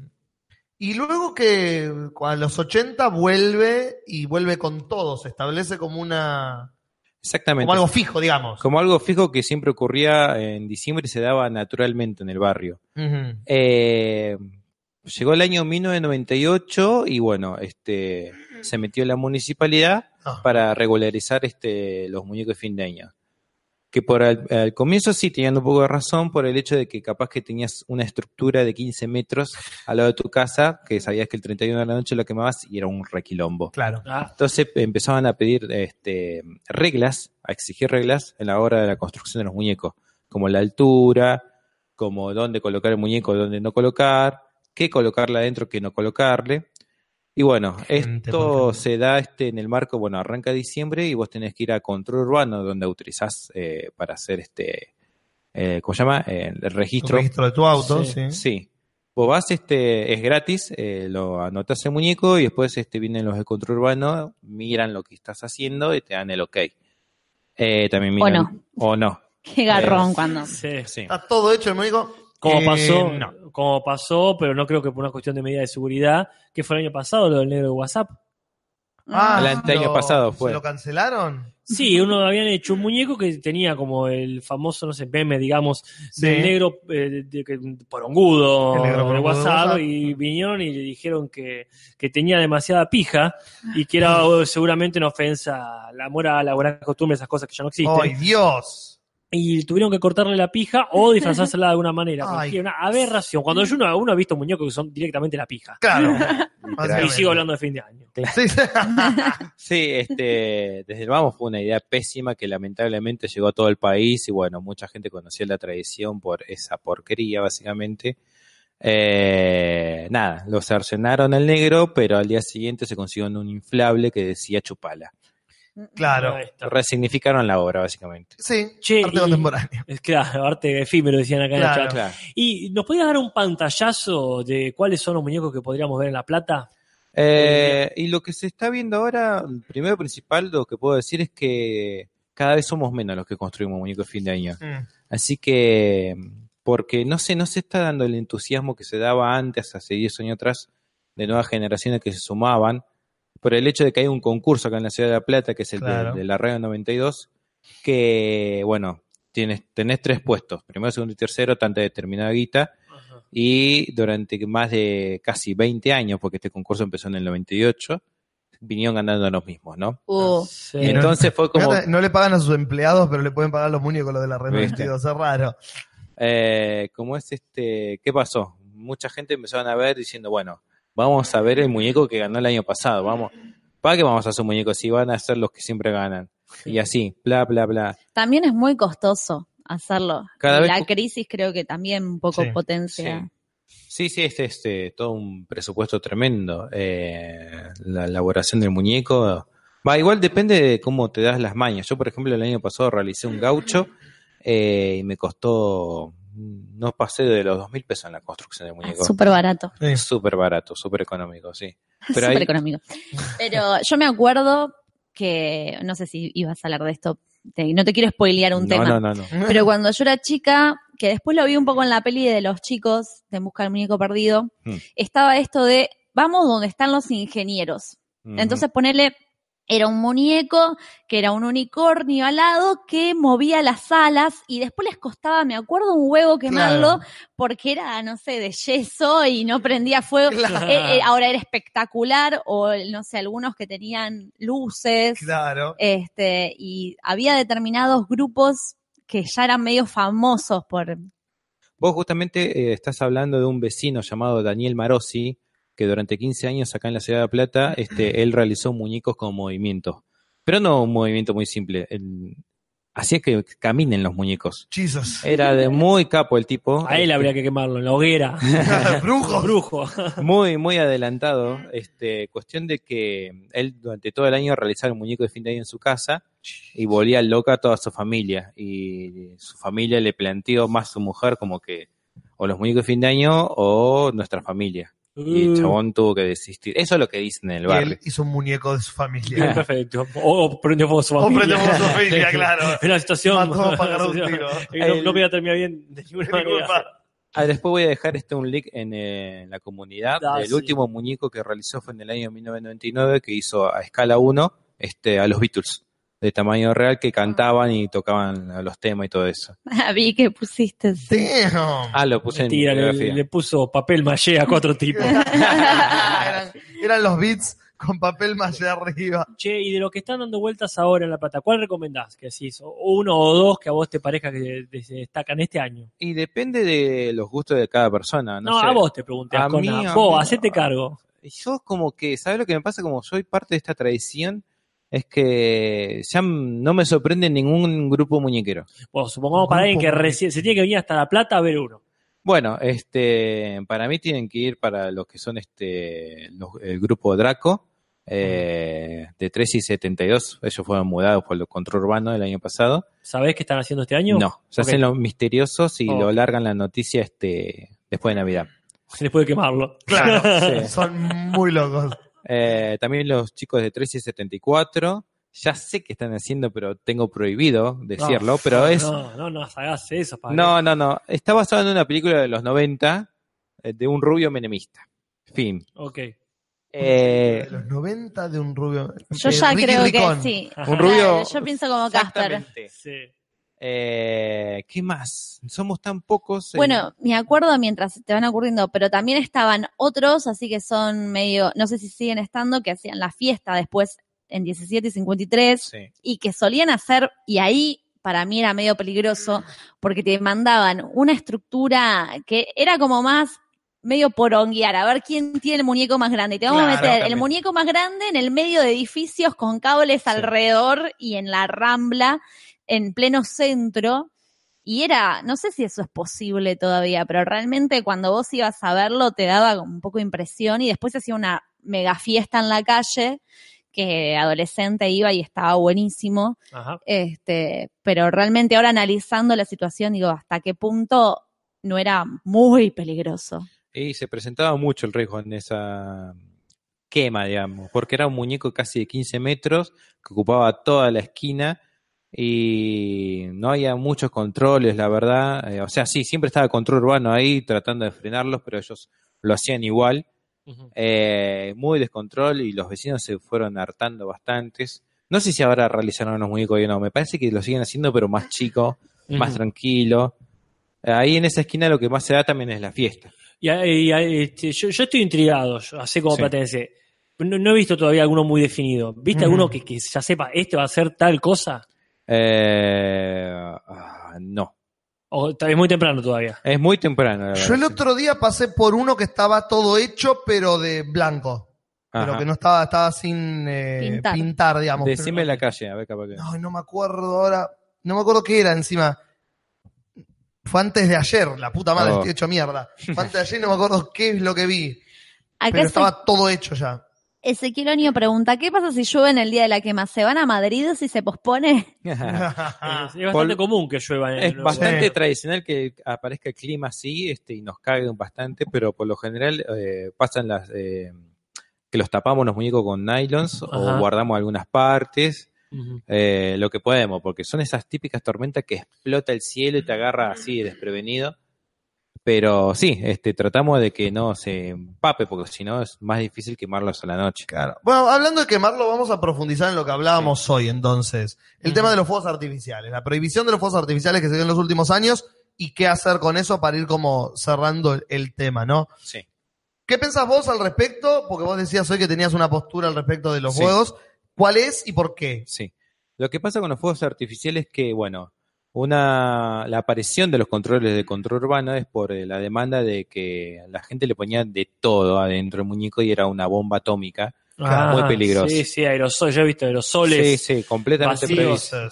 Desodorante, ¿no? Sí, sí. Claro. El reglamento desde el año 98 dice de que no se le puede poner fuegos artificiales adentro. Se pueden colocar afuera, se pueden, eh, no sé, usar las, como se llama, las tortas, que son las presentaciones, eh, que son cajas con muchos fuegos Mm, pirotécnicos claro. adentro, pero nada que esté dentro del muñeco para evitar este proyectiles. ¿Qué pasó? Este, eh, pasaron este, los años y cada este, eh, intendencia como que no le daba tanta bolilla a eso, como que dejaban pasar. Y por suerte no, no pasaba nada grave, digamos. O sea, sí había algún que otro accidente, pero nada que lamentar, ¿no? Cuestión de que hace unos años este, se avivaron y dijeron, bueno, no se pone más fuegos artificiales adentro. Si alguien le pone fuegos artificiales adentro y está participando del concurso, este, queda, este, si gana, no, no le damos el premio. La descalificación automática. Exactamente. Y los argumentos eran, este, de, primero eran por el, el tema de los animales y la gente que mm, sufre por los fuegos artificiales, lo cual es una realidad. Este, y yo en su momento como que estaba negado porque para mí era como una quitarle parte de lo que era la tradición, ¿no? Para mí el muñeco de fin de año este, está cerrado con el fuego. Es el fuego es el marco de la obra, básicamente. Y quitarle los fuegos artificiales era como quitarle una parte. Pero ¿qué pasó? Eh, lo fui aceptando esto de no ponerle fuegos artificiales, pero de repente todo el mundo empezaban a no ponerle fuegos artificiales porque, primero, super mega caros y segundo, lo que acabo de decir, que si vos le pones fuegos artificiales no podías participar Claro. del concurso. Y hoy se rige lamentablemente mucho eso, el tema del concurso. Todo el mundo, o lo más grande, los que vienen haciendo hace más de 20 años muñeco, lo hacen más por el concurso. Claro.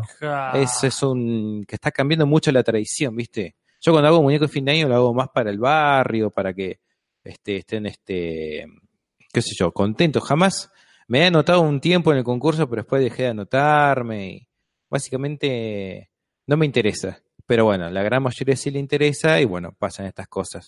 Para mí, eh, si quieren implementar esto, deberían implementarlo en todo el resto del año, ¿no? Porque, ¿qué pasa? No sé, por ejemplo, cada fin de semana, si viene algún equipo de fútbol acá a la ciudad, es un quilombo de toda una tarde, fuegos artificiales, todo Pero eso. pasa eso, en realidad. Viene el como- cumpleaños de la plata y pasa lo Sí. mismo, y así constantemente con cualquier cosa. La gente que egresa también. La Claro. gente que egresa. Es que cuando termina una cosa empieza la otra, no, o sea, Sí. se termina de egresar uno y se empieza a casar otro y la despedida soltero Exactamente. y después está el partido y, después año interminable. nuevo y entonces ahí es como, claro, los fuegos artificiales seguramente funcionan bien como en su origen, en una aldea japonesa, donde más o menos somos todos, todos tiramos un petardo, está todo bien, listo, Sí. Hasta año que Dura viene. 10 minutos y nos vamos cada uno a nuestra casa. Genial. Este, Acá vamos a arruinarlo. te lo todo. resumo, dice, lo que a vos te divierte a Leia la asusta, Jona. Claro. Perdón por Leia. Pero sí. Bueno, eh, yo tendría que ir poniendo el, el- la cortina, en algún momento estoy preparando, ¿no? Sí, sí. De spoiler, ¿verdad? Es cierto, Bárbaro. es cierto. si hay algún consejo que quieran tirar sobre, sobre pirotecnia, sobre cómo tirarla, cómo no tirarla, este, cómo no fumarla y etcétera, este es eh, un buen momento. Usted- Sí. eh, no sé si lo dijo, pero ¿usted qué está haciendo este año? Este año estoy haciendo este. Primero no iba a hacer, Ah, y luego el barrio partió la cabeza y me convencieron de que haga algo, entonces voy a hacer este a Deadpool. Deadpool. ¿Y Sí, ¿sabe, sí. sabe cuándo es? Eh, ¿Cuándo es que? Ma, Y la que más el 31 de pero diciembre. la- tiene hora ya. Ah, eh, el sí, a la una y media. El lugar para que la gente. A la una y media, noche y 78 bis. Eh, después de Navidad seguramente estemos con el muñeco ya en el barrio mismo. Perfecto. Bueno, Así. ahora sí podemos poner la cortina. Bueno, atentis ustedes. Sí. Yo solamente tengo que apretar un botón.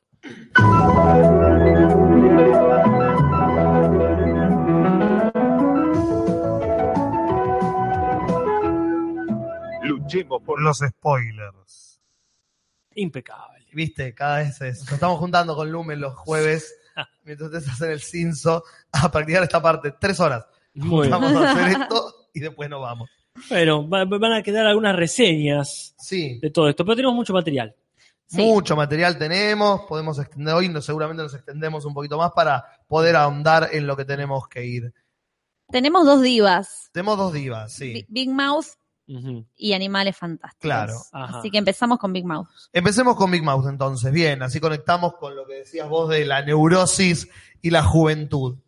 Ustedes venían hablando de Big Mouth hace unos podcasts, habían visto la primera temporada, qué buena que estaba la primera temporada. Ah, Y yo era como, eh, mira, vi el trailer, como simpático, me había enganchado. Y el otro día, hace unas dos, tres semanas, estaba buscando algo que ver, como empezar una serie nueva, y estaba viendo en Netflix y digo, ay, los chicos seguían hablando de esta serie todavía, vamos a ver qué onda.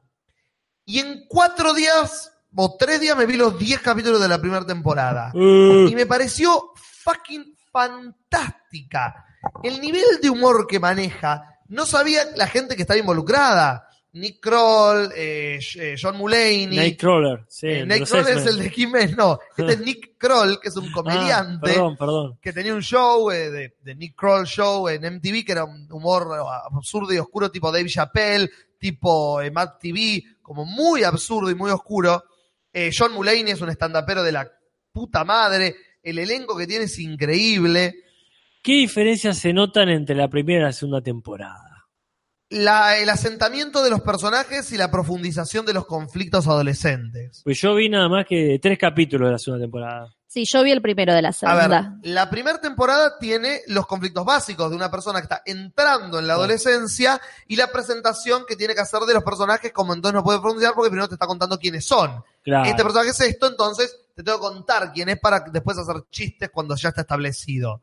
La segunda temporada no pierde tiempo en eso, porque inclusive cuando presenta personajes nuevos, los pone de una y ya empieza a hacer chistes al respecto.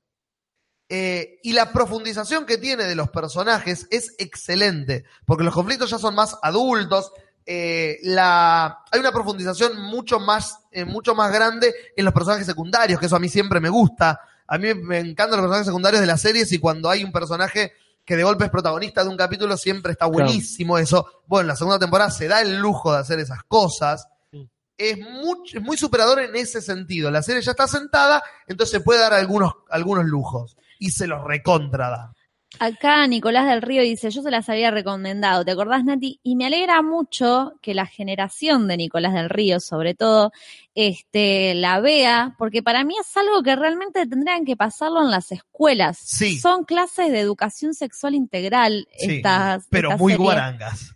Sí, son muy guarangas, pero tienen una finura Exacto. y una elegancia para tratar los temas. Sí. O sea, claramente, los chistes son, son recote guarangos, todo lo que quiera, pero la temática no es simplemente si se te para o no se te para. O sea, la, la temática de hasta qué punto estaba bien o no verle las tetas a, a una chica, me Sí. parece que es, se meten en lugares que, que Claro. tenés que tener mucha El cintura. tercer capítulo de la segunda temporada, el de Tetas, como se llama el capítulo, es Ah. excelente. Ya trata de, desde tres puntos de vista distintos, el- la entrada a la excitación sexual por una compañerita en la Mm. primaria. Y es como, lo trata como dice Casper, con una finura y con una claridad de no hacer chistes eh, riéndose del tema, sino Claro. riéndose con el tema y por el tema del que está tratando, que es increíble cómo maneja esa línea tan fina, tan eh, perfectamente casi.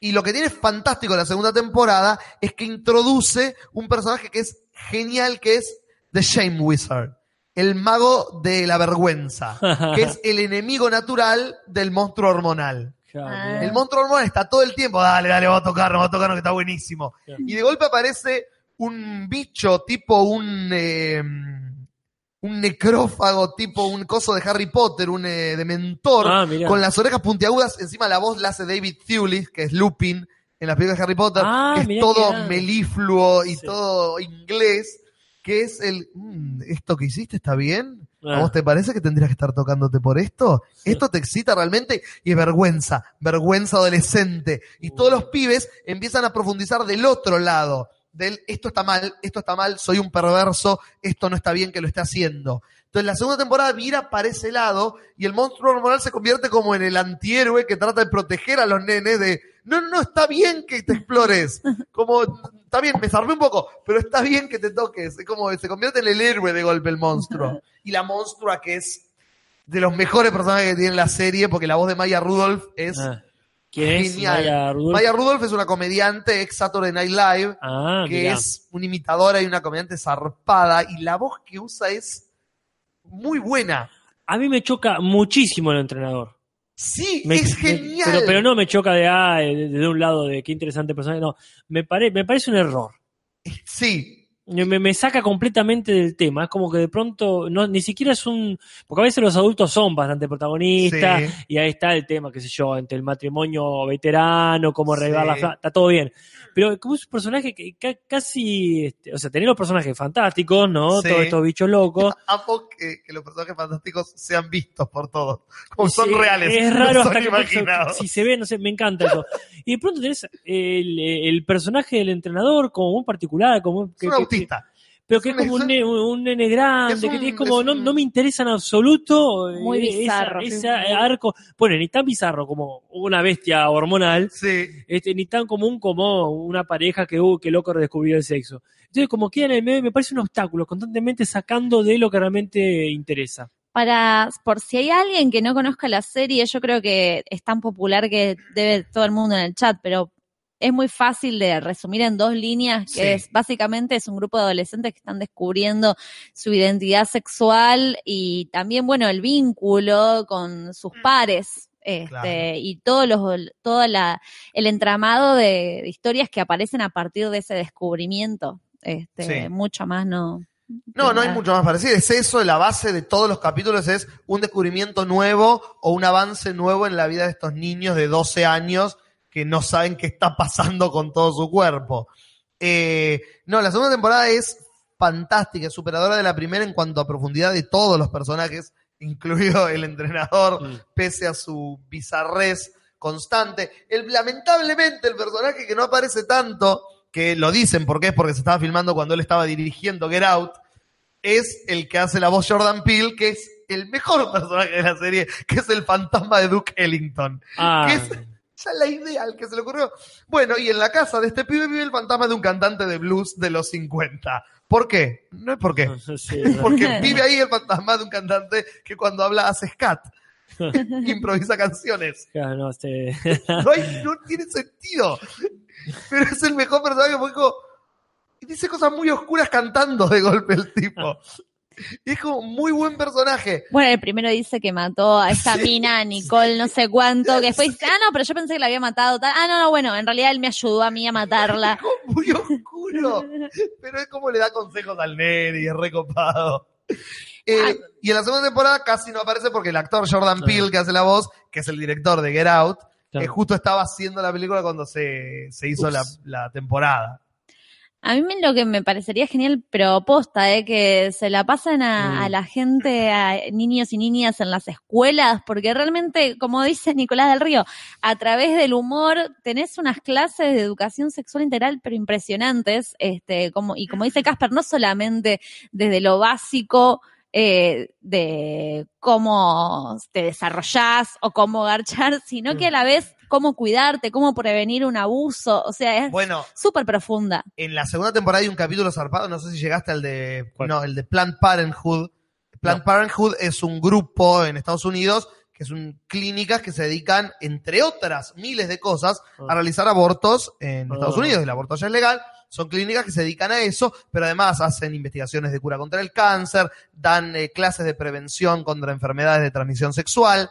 Entonces está este personaje de Jay, el pibito sorete que quiere ser mago, claro. el, el pibe malo, digamos, que está en contra de todo eso porque su familia es toda derecha y es un asco. Y todos los compañeritos en la clase hacen entre ellos, porque la clase le está dando el entrenador claro. y no tiene idea de lo que está hablando. Entonces los pibes entre ellos empiezan a contar de distintas perspectivas los, las otras cosas que hace ese lugar. Entonces cada uno cuenta una historia y cada uno lo cuenta con una estética. Entonces, Mm. por ejemplo, una piba lo cuenta como si fuera una novela de ciencia ficción, otro lo cuenta como si fuera una película de Woody Allen, cada uno lo cuenta con una estética diferente y te súper informa.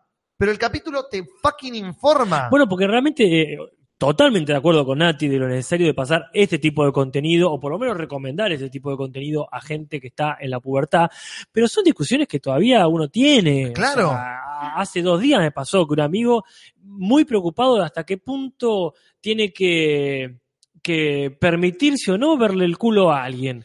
Y esta cuestión de, de dónde está el dónde está el límite y muy eh, conflictuado Claro. con eso. Y este tipo de, conte- de contenido, que decir, de, de producciones, como quiera decirlo, te aclara un montón de Sí. cosas que a veces no tenés con quién hablarlas. Claro, claro que sí. Eh, pero no, guionalmente es excelente. lo- lo- la, la escritura de esta serie es fantástica. Pero también, lo de, como hablaba de las voces, el protagonista es un fucking genio. Nick Kroll, que es con el, con, eh, el co-creador, ellos son los dos protagonistas. Nick y Andrew son ellos dos de chicos. Decidieron hacer la serie en base a sus experiencias en la primaria. Ah. Son amigos de toda la vida los co-creadores. Él se hizo comediante y empezó a actuar, y el otro es guionista y escribió para Saturday Night Live por varios años. Y de golpe se volvieron a juntar como dijeron, che, tenemos que hacer algo juntos alguna vez. Entonces le vendieron este proyecto a Netflix y es la vida de ellos dos de jóvenes. Claro. Eh, y el pibe, Nick Kroll, el- es, hace no solo la voz del pibe de Nick, sino que hace la voz del monstruo hormonal de Maurice, hace la voz del, del, del entrenador Steve, hace la voz de un personaje que me da mucho asco, pero es muy simpático, que es el monstruo hormonal viejo, Rick, que es Ay, muy sí, feo. es asqueroso. Y la sí. voz es genial. Bueno, también la hace él. Eh, hace la voz de, de Sylvester Stallone, una vez que aparece Sylvester Stallone, cuando Bueno, los chicos quieren ver una porno. A mí me pareció fantástico cómo es, pero recontra psicoanalítica, que el pibito se piense que el monstruo, que es el del entrenador, es su, la- el reflejo de su propia sexualidad, Claro. la proyección sobre otro, o sea, como que es re profunda. En, Mal. eh, es, sí, es, para mí es como Sí. para dar hasta en una clase de psicología y analizar Sí, un- sí.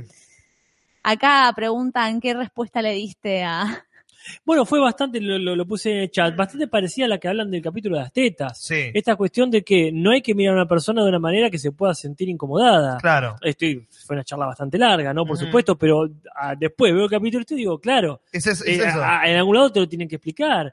Esa cuestión, Pa- para mí hay este hay, hay un montón de cosas que tienen que ver con no concebir hasta qué punto puedo incomodar o, o- o incluso ser amenazante Claro. para otra persona.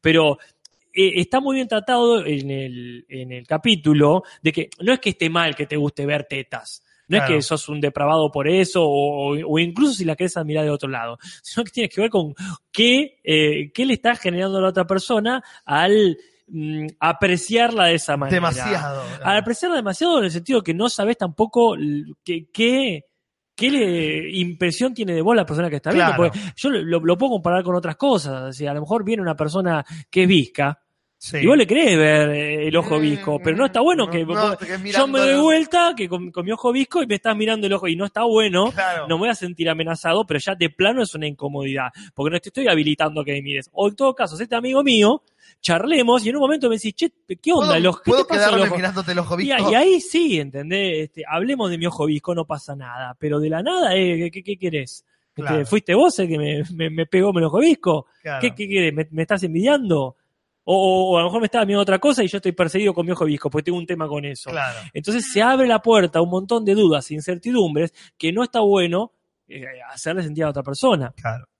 Pero bueno, insisto, vean este específicamente el capítulo ese, porque el eh, machismo todavía está muy presente en un bueno, pero si no dije nada, solamente estaba viendo, y está todavía muy, muy arraigado, ¿no? Yeah. ese, ese Sí. tipo de eh, no toco, no hablo, no hay por qué. No, claro, no hay- o sea, no, como ¿por es- qué te enojás? está, Claro. está cercano al aire libre, el aire libre. Sí, sí. Realmente es súper recomendable para que la vea todo el mundo. Me di cuenta cuando estaba viendo el décimo capítulo que estaba viendo el décimo capítulo. Fue Mm. como, ¿cómo ya terminó? Como no, hace rato que no me pasaba que terminaba de ver una serie y me di cuenta que vi cinco capítulos al hilo y fue como, concha, no tengo más. Ok, bueno, una lástima. Como, quería tenerlo más fresco, como, bueno, veo unos capítulos ahora y el lunes a la noche veo unos, veo los Perdón. últimos para estar fresco para el podcast. Me lo vi todo el domingo y fue como, Mm. fuck. Qué envidia, Julis. Sí. Considerablemente opuesto a eso que te ocurrió a mí, Sí, me pasó en el cine. Supongo Ah. que, según lo hemos charlado con Lumen también, porque cumplimos con la regla de ir a algún lado con el popo. claro. Así que fuimos a ver Los crímenes de Grindelwald o Animales Fantásticos, dónde encontrarlos, o ninguna de las dos anteriores realmente. o sea, doble título para la mitad de contenido. Hay al menos 35 mentiras en ese título. Porque es una película larga innecesariamente. Innecesariamente película, quizá. Eh, yo no sé si ustedes se acuerdan, yo no me acordaba dónde quedó todo. Ni en ¿Dónde pedo. Yo menos. La 1 es tan aburrida. Para mí fue tan aburrida la 1. Pero cumplía porque había animales. Ah, Había, Sí, y eran sí, fantásticos. y eran Y fantásticos. se les perdían, entonces había que encontrarlos. Sí, y al final decía, ah, y también hay un mago malo. Ok, no pasa nada, no se llama el mago malo. Claro. Pero acá sí se llama lo que hace el mago malo. Lo Yo, no sé a ustedes, lo miro a Lume y Ascona que, que, la que han visto la película, pero tiene que ver con esto del que mucho abarca poco aprieta Claro. y del me está dando algo que no te pedí. Ah. Porque todo está muy atravesado por un melodrama familiar de una familia que no nos interesa, que apenas conocemos y que recién al final nos llegan a decir qué importancia puede tener. Claro. Pero, pero no es que dicen, eh, este, uy, al final se devela un secreto. Al final se devela un secreto que nadie se preguntó. Ah, claro. Sería la respuesta a una pregunta que no hizo nadie nunca. Exactamente. Y estamos hablando de que el pibe, que es Flash, ¿verdad? Sí, es Con- Ramiller. Confírmenme. La, de- la Sí, verdad sí, es que Sí. Erzago. Es Ramiller, sí. que es el de tenemos que hablar de. Exactamente. Bueno, el excelente. pibe creepy. El pibe creepy. Estamos todos de acuerdo, ¿no? Sí. Bueno, el pibe creepy resulta ser, spoilerísimo Realert, el hermano de Albus Dumbledore. eh, ¿El nombre? Eh, Conan Eh, también era. Sublove, que lo hace en esta ocasión. Zuldo. Sublove. El actor, El sí, pero actor. No, pero yo hermano. digo el nombre del hermano. que Eh, Aurelius. Aurelio. Aurelio. Aurelio. Ah, sí. Aurelio. Aurelio Dumbledore. Aurelio Dumbledore. El pibe parece que, es el- que ya lo vamos a ver después. No mucho fanservice. Yo no, No. sé ustedes si han descubierto mucho, pero. Y, mm, No, con, recién cuando van al colegio, más o menos. hasta ahí nomás, ¿viste? no, igual hay, hay cositas chiquitas que se tiran. Bueno, sí, muy Pero- para los fanáticos de Harry claro, Potter. sí. O sea, yo vengo, Potterhead. yo vengo de leer, yo vengo de leer el legado maldito, Claro, la obra de. Child, que ahí sí es puro fanservice, fanservice. Claro. En ese sentido, no abusa del fanservice. Tiene esto que eh, la compañera que le hace el aguante al pibe este, al, al friki, es eh, Nagini, la futura serpiente de Voldemort, Claro. que es un- tiene una mina con una maldición, que te explicamos. La cuestión es así, la trama se me escapa. Porque la trama supuestamente es enfrentar a Grindelwald. Pero Claro. Grindelwald quiere encontrar al, al pibe este, Sí. al friki, porque es el único supuestamente que puede matar a Dumbledore. Y se arma todo un quilombete, pero la verdad que no le importa a nadie. Claro, Uno quiere ir a ver qué pasó ahí con Jude Law y Johnny Depp.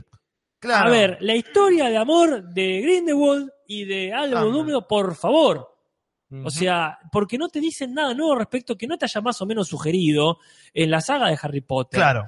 Y yo sé que no hace falta que explicitar, no es necesario. No, no, pero- Creo- pero, pero hacen falta, loco, hacen falta este, más, más diversidad sexual en este tipo de películas. Loco, Dumbledore Gay tiene que ser más explícito, loco, Claro. hace Sí. falta, más allá de que por supuesto iconos gay hacen falta, y de todas las ganas que tiene de ver uno, uno en pantalla en general, pero más en este tipo de película, es lo único importante que tenían para sumar a todas las cosas que ya sabemos de, de- del universo Harry Potter. Claro. No, si Nagini era una chica antes de una serpiente. huevo. No, si el, el ahijado del hijo del sobrino del tío del, del vecino de Dumbledore era en realidad el nieto del, del padrino de, de Voldemort. Que dicho sea de paso no tiene nada que ver con todo esto, Voldemort. No. ¿no? Es una gran decepción. Porque agregar cosas que nadie pidió resta. ¿Tienen escena juntos, Jude Law y Johnny Depp al menos? ¿Cómo? ¿Tienen alguna escena juntos, Jude Law y En, Johnny en Depp? un espejo En viéndose fijo. Casi. Casi, Casi. digamos, sí. God, oh, fuck yourself. Ya hay un momento que están haciendo un- en, un- en una diapositiva que proyectan con la varita, Sí. que se cortan la mano, hace una especie de juramento de Ah, el sangre. pacto por, por el cual no se pueden matar el uno al otro. Acá Lotería 92 dice, encima, encima, Ah. con mayúscula, los personajes femeninos destruidos con mayúscula. Todo, Sí. todo espantoso, Sí. horrible, innecesario. Sí, yo leí críticas que decía eso. Lo que hacen con el personaje de la hermana de la. de la. Queenie, la protagonista, con. Queenie. Fue- Yo leí, yo me spoileé, como sabía que no iba a ver la película, me leí críticas, me la spoileé, como bueno, por si veo la tercera, quiero saber qué pasó en esta porquería que todos están diciendo que es una mierda, así no la tengo que ver. Todas las decisiones incorrectas toman Todas, con ese personaje de Queenie. Mira, yo te explico lo que Una es. Eh, sí, sí, todas, todo incorrecta. Porque eh, si bien acá no vimos este romance, como dice acá Matías sin apellido, que no, no se la jugaron, porque no es que haga falta que se la jueguen. Más allá de todas las ganas que tenga uno de verlo a Jude Law a los besos con Johnny Depp, Sí. no pasa por ahí. Pasa que la única diferencia real que tiene el malo anterior, Voldemort, con este tipo, es que este tipo sí tiene la capacidad de amar, o podría llegar a tenerla Claro. independientemente de cuál sea su objeto de deseo o, que, o su historia pasada. Tienes un personaje que sí tiene una historia, Tiene matices. que, que puede, puede, Que puede, puede, tener matices. puede. Y acá no los tiene para nada. Sigue siendo el malo nada más que con una peluca rubia. En vez de ser pelado y en vez de no tener nariz, tiene los ojos de Debbie Bowie, esos que son. ¿Cómo Claro. se llama? Eh, De bicolores. sí, pero bueno, no sé cómo se dice. Sí, tiene un nombre, sé lo que decís, pero no me acuerdo cómo. Ahora, ¿qué pasa? ¿Vitiligo? Pone, no, vitiligo es lo que tenía Michael, supuestamente Michael Jackson. Claro, lo que Que tiene era- Charlie. Exactamente. ¿Qué pasa? Este muchacho, Grindelwald, plantea algo que siempre hay alguna razón más o menos este, entendible con algunos malos. Que dice, los, los años 19- 1927, los seres humanos están a punto de armar la Segunda Guerra Mundial. Vi el futuro porque soy mago y te puedo decir, se fuma una calavera con un tubo, se, está- se da Eso lo hizo Johnny Depp en Sí, el set sí, y quedó sí. en la filmación. Totalmente. Y escupe ahí un humo raro que te muestra el, la bomba atómica y todo lo demás. Entonces, supuestamente su discurso es, ah, vayamos por el bien mayor, muy mal good. como bien común, no sé si lo recuerdan ustedes. Y este, evitemos, a- a- controlemos el mundo nosotros los magos para salvar a los humanos de su propia estupidez. Pero en realidad ya te mostró toda la película que esa no es su beta. Él va y dice, che, necesitamos un departamento en París. Matamos dos muggles, dos no magos, lo que mierda sea. Y si justo estaba el nene, yo me voy a tomar un tecito al lado, mientras vos, piba, lo bajás. Tirarle una bada que abra al nene este. Entonces, ¿qué onda? Ya me mostraste que el malo es malo, malo, malo. Y dice, no, bueno, no matemos a todos. Nosotros no somos unos eh, masacristas. Un fuerte el término, pero me gusta, vamos a usarlo. sí, sí. Esperemos que no tengamos que usarlo. No, ojalá que no. Eh, Después, bueno, eh, me gustaría ampliar sobre otras cuestiones, porque aparte no queda mucho tiempo. mm, Pero es una película muy destrozable. Porque Claro. toma muchas decisiones incorrectas. En especial la que decías recién ahí, que muy bien lo dice el chat, de, eh, ¿cómo es? La, Queenie. de Queenie, que es, sería la, la pareja de este, mm, de este Tim Curry gordo. sí, del no mago. eh. Sí. Ahí es. Era un personaje súper fuerte en la primera. Me encantó ese Sí. personaje en la primera a mí. Bueno, acá tiene esto que es, tengo un objetivo, así que voy a hacer lo posible para, para no cumplirlo. Claro. Si yo quiero estar con el Team Curry este, entonces voy a unirme al malo porque es uno de los magos que permiten eh, la unión entre este, magos y no magos, pero al final voy a terminar con él abandonando a mi, a este, a mi Pareja. a mi pareja, a mi interés romántico. Pero no era justamente lo que querías hacer, quedarte con él. ¿Por qué lo abandonás? No tiene sentido alguno. Acá en el chat dice, heterocromia se llama lo de los ojos de dos colores. Gracias, Lautaro, gracias. Gracias. Pero además el hecho de que, por lo que yo leí en las críticas, el objetivo de ella es como estar ca- casarse. El objetivo del personaje, que era una maga poderosa que Bueno. podía leer los pensamientos, ella se quiere casar. Y, Y, el objetivo del personaje femenino es casarse. Bueno, pero hay una cuestión muy fuerte ¿En que serio? se nota mucho que es 1927 y, en el- y de Estados Unidos. Hasta en la estética. Yo Sí. lamento mucho que recién se volvió copado de viejo Jude Law, es Claro. decir, Dumbledore, porque eh, acá lo ves vestido de gris. De marrones, marroncitos y grises. espantoso. O sea, hasta ponerse túnicas y sombreros locos tuvo que Cuando llegar. salió del closet. Sí, claro. Dumbledore salió del closet, se calzó la túnica y dijo, fuck it, bitches. Este es Dumbledore. Mirá mi bonete. Pero es muy triste que el mago, el mago, claro, este es mi bonete. Qué bueno para una remera. Sí.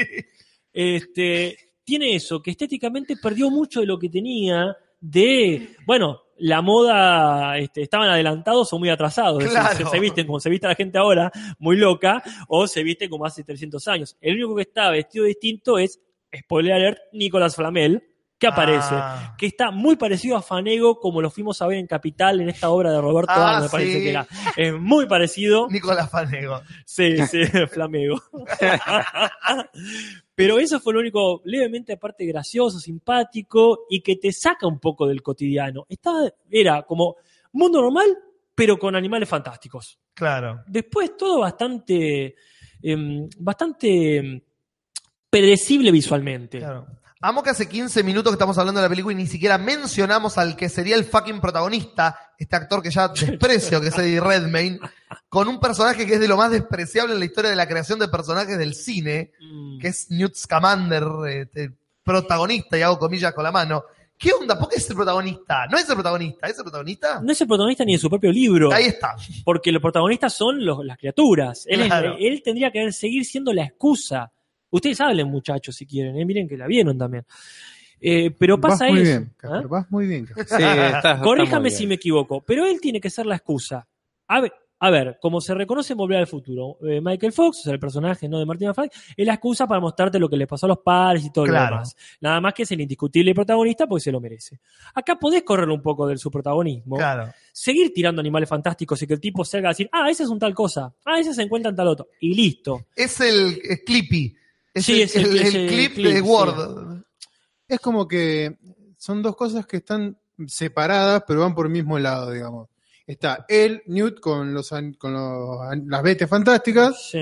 y todo el temita de Grindelwald y, y Jude Law. ahí, Ajá, claro. Y es como que están entrelazadas, pero tranquilamente podrían ser dos cosas diferentes que Sí, no totalmente. cambia nada. Y aparte 27 millones de conflictos.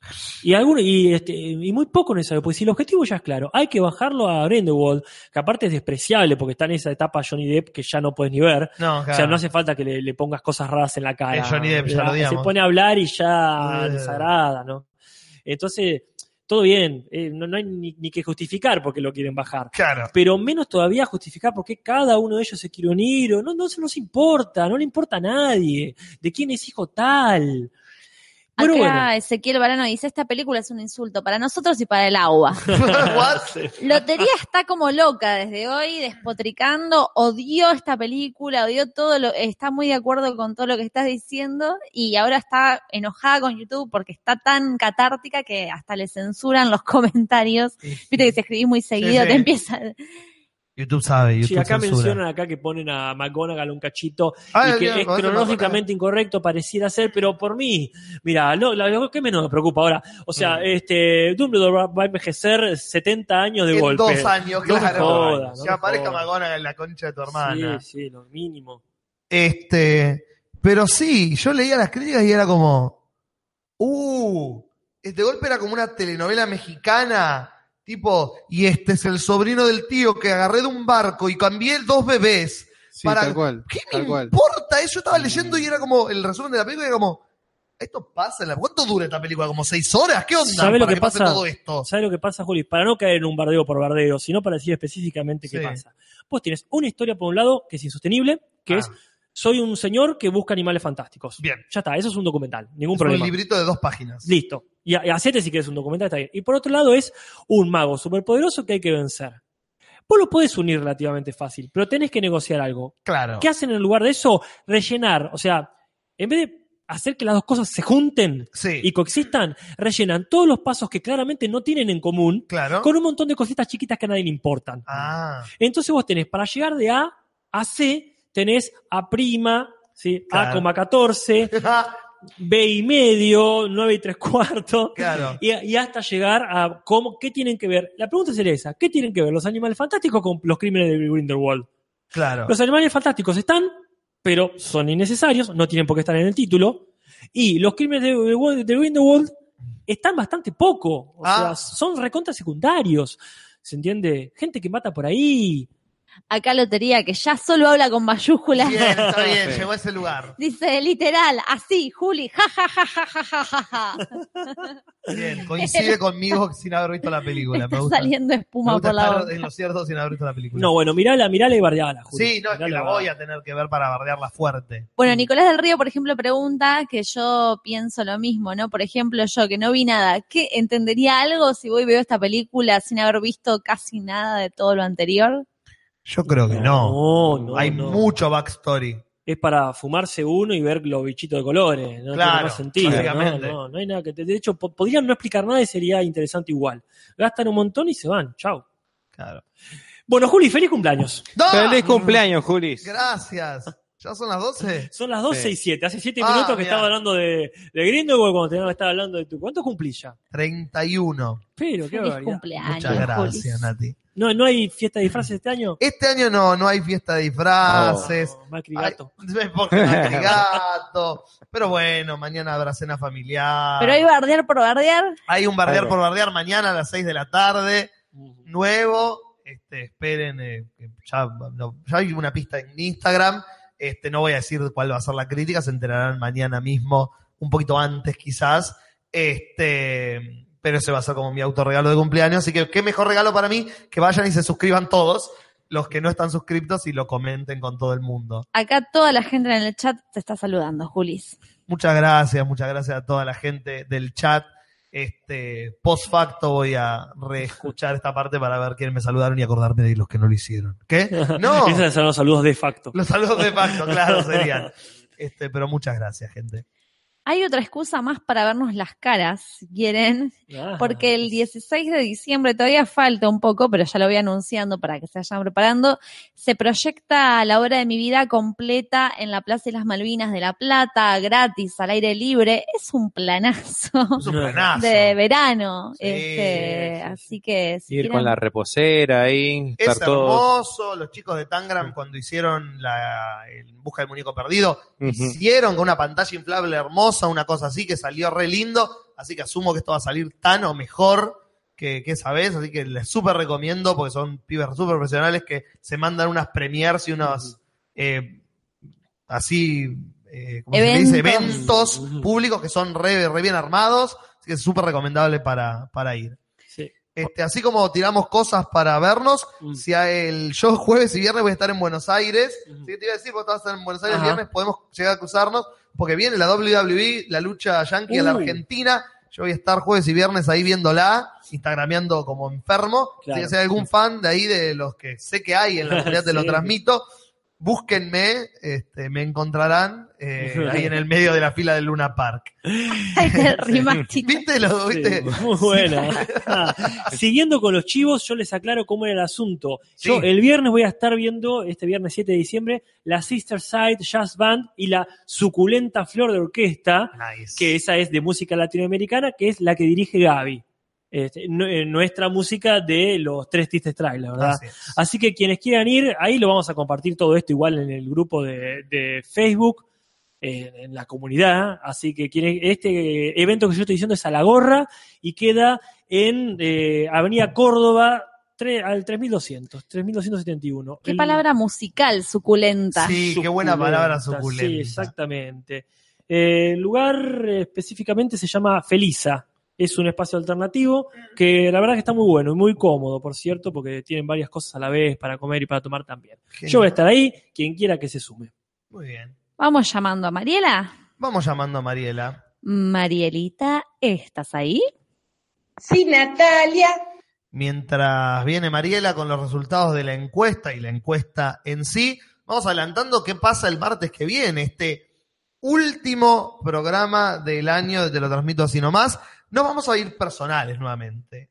Sí, Vamos a hacer como un resumen de nuestro año y de su año. Y vamos a hacer como un, que era un tag, habíamos dicho que se le decía. Sí. Vamos a hacer, vamos a armar entre nosotros tres en estos días una serie de preguntas para contestar nosotros, pero para que ustedes también puedan contestarla y mandarla o en el chat en vivo ese mismo martes o ponerla en la comunidad y si nosotros nos pinta, leer sus respuestas también en vivo para compartir las experiencias de cada uno, como la mejor película que viste o experiencia que más recordás de este año o tuviste una obra de tu vida este año, esa es muy específica. Eh, pero así, preguntas que resuman lo que fue este 2018 para nosotros y también para ustedes. Sí, Así estaría que- bueno que directamente se haga pública, ¿no? Como que sí, ya es se la va. idea, sí, me parece que como que cuando la tengamos armada nosotros, la tiremos en la comunidad como hiciste el post de las preguntas, Claro. hagamos el Claro. post del tag y ahí la gente puede contestarlas todas y las tenemos respondidas y nosotros haremos lo mismo, pero en vivo el martes que viene. Acá Mariela dice, la encuesta que es el bonus track de la hora de mi vida, hay cinco puestos. Uh, qué bien, no, no hay... No hay Mingo y Aníbal. o son todos Mingo y Aníbal. Y son escenas de la hora de mi vida. Ajá. Entonces, el Bueno. puesto cinco es la actuación de Nati dando vueltas en el vómito y el monólogo. Ah, gracias. One Take Maldini. Soy arte contemporáneo. Yes. Que el otro día descubrieron una frase que quedó en el backstage, que no Sí. quedó en la... Soy en el Instituto de Itela, que después me dijeron, ¿por qué la censuraste? Yo no fui. yo no, yo solo soy actriz. Puesto cuatro, la pelea de Natalia y Jorge. Incómodo. Momento dramático. Sí, hermoso. Puesto 3, la variedad de emociones de René haciendo de Jorge Maldini padre. Ay, El. Genial. descubrimiento del siglo. Ah, para que acá quiere saludar. Buenas noches. No saludamos a nadie. saludamos, que acá Ah, con suerte estuvimos al aire. ¿Por qué saludar? cierto. Casper en ese momento estaba con todos sus demonios alrededor diciéndole cosas. Es en esa versión Casper a la que no se le habla. No, gracias, gracias por conocerme y perdonarme. No, por favor. Puesto 2. La cara de Casper cuando se da cuenta que estuvieron dos horas con la TV apagada. Ese es un momento también muy comentado. Hermoso momento. Ay, tan, tan, tan, la Tan memeable. Es que la dimensión desconocida, Sí. que está bueno que la remakeen de vuelta, Mal. porque sí, da para todo eso. Sí, sí, sí. Puesto 1. Todavía no aparece. Ay. Alan. León dice, yo soy fan de la pelea de Casper y René, la voy a militar hasta la muerte. Mal, eso necesitaba como mm, dos escenas más. Yo vi ese capítulo como, oh, profundiza acá. Sí, quédense acá, quédense acá, está buenísimo. Se cortó un poquito, ¿eh? porque era más larga. Me acuerdo del guion original y era como, ah, quiero más. Puesto 1 es el regalo de la comunidad para Juli. No. Feliz cumple, porque el puesto 1 es la escena de la participación de Juli.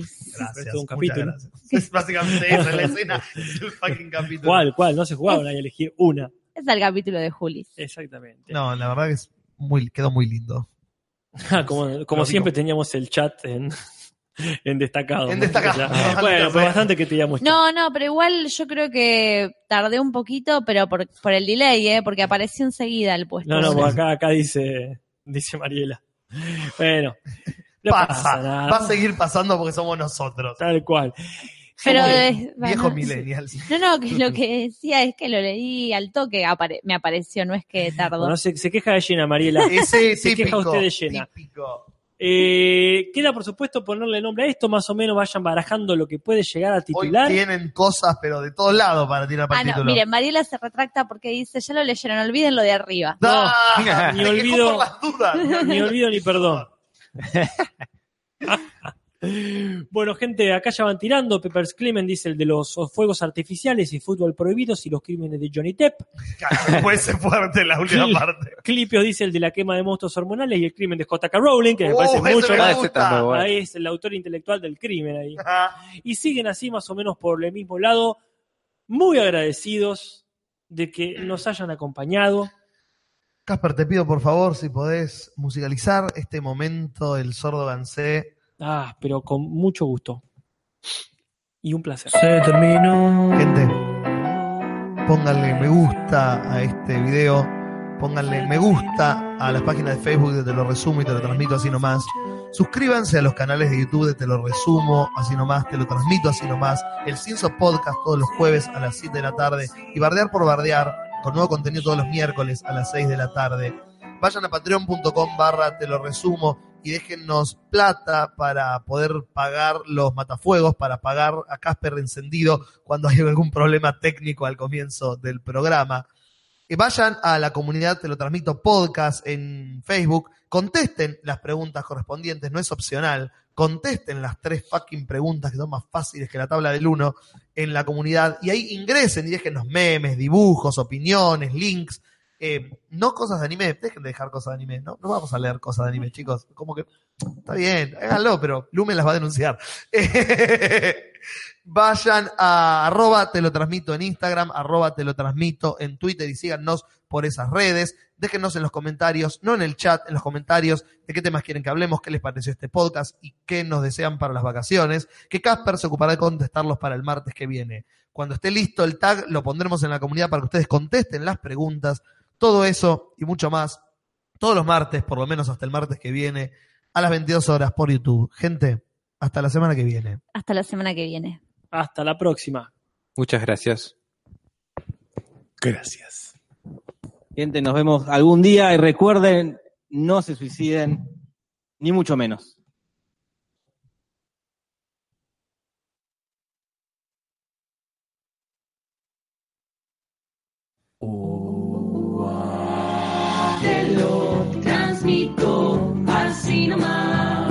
Buenas noches, podcast en vivo en YouTube. Comunidad dichosa. Placer si cruzo me quemar. Hola, soy José Luis Centurión de los hornos. Me llamo ocho. Soy de él. Te lo transmito así nomás. Encantada de verlos aquí.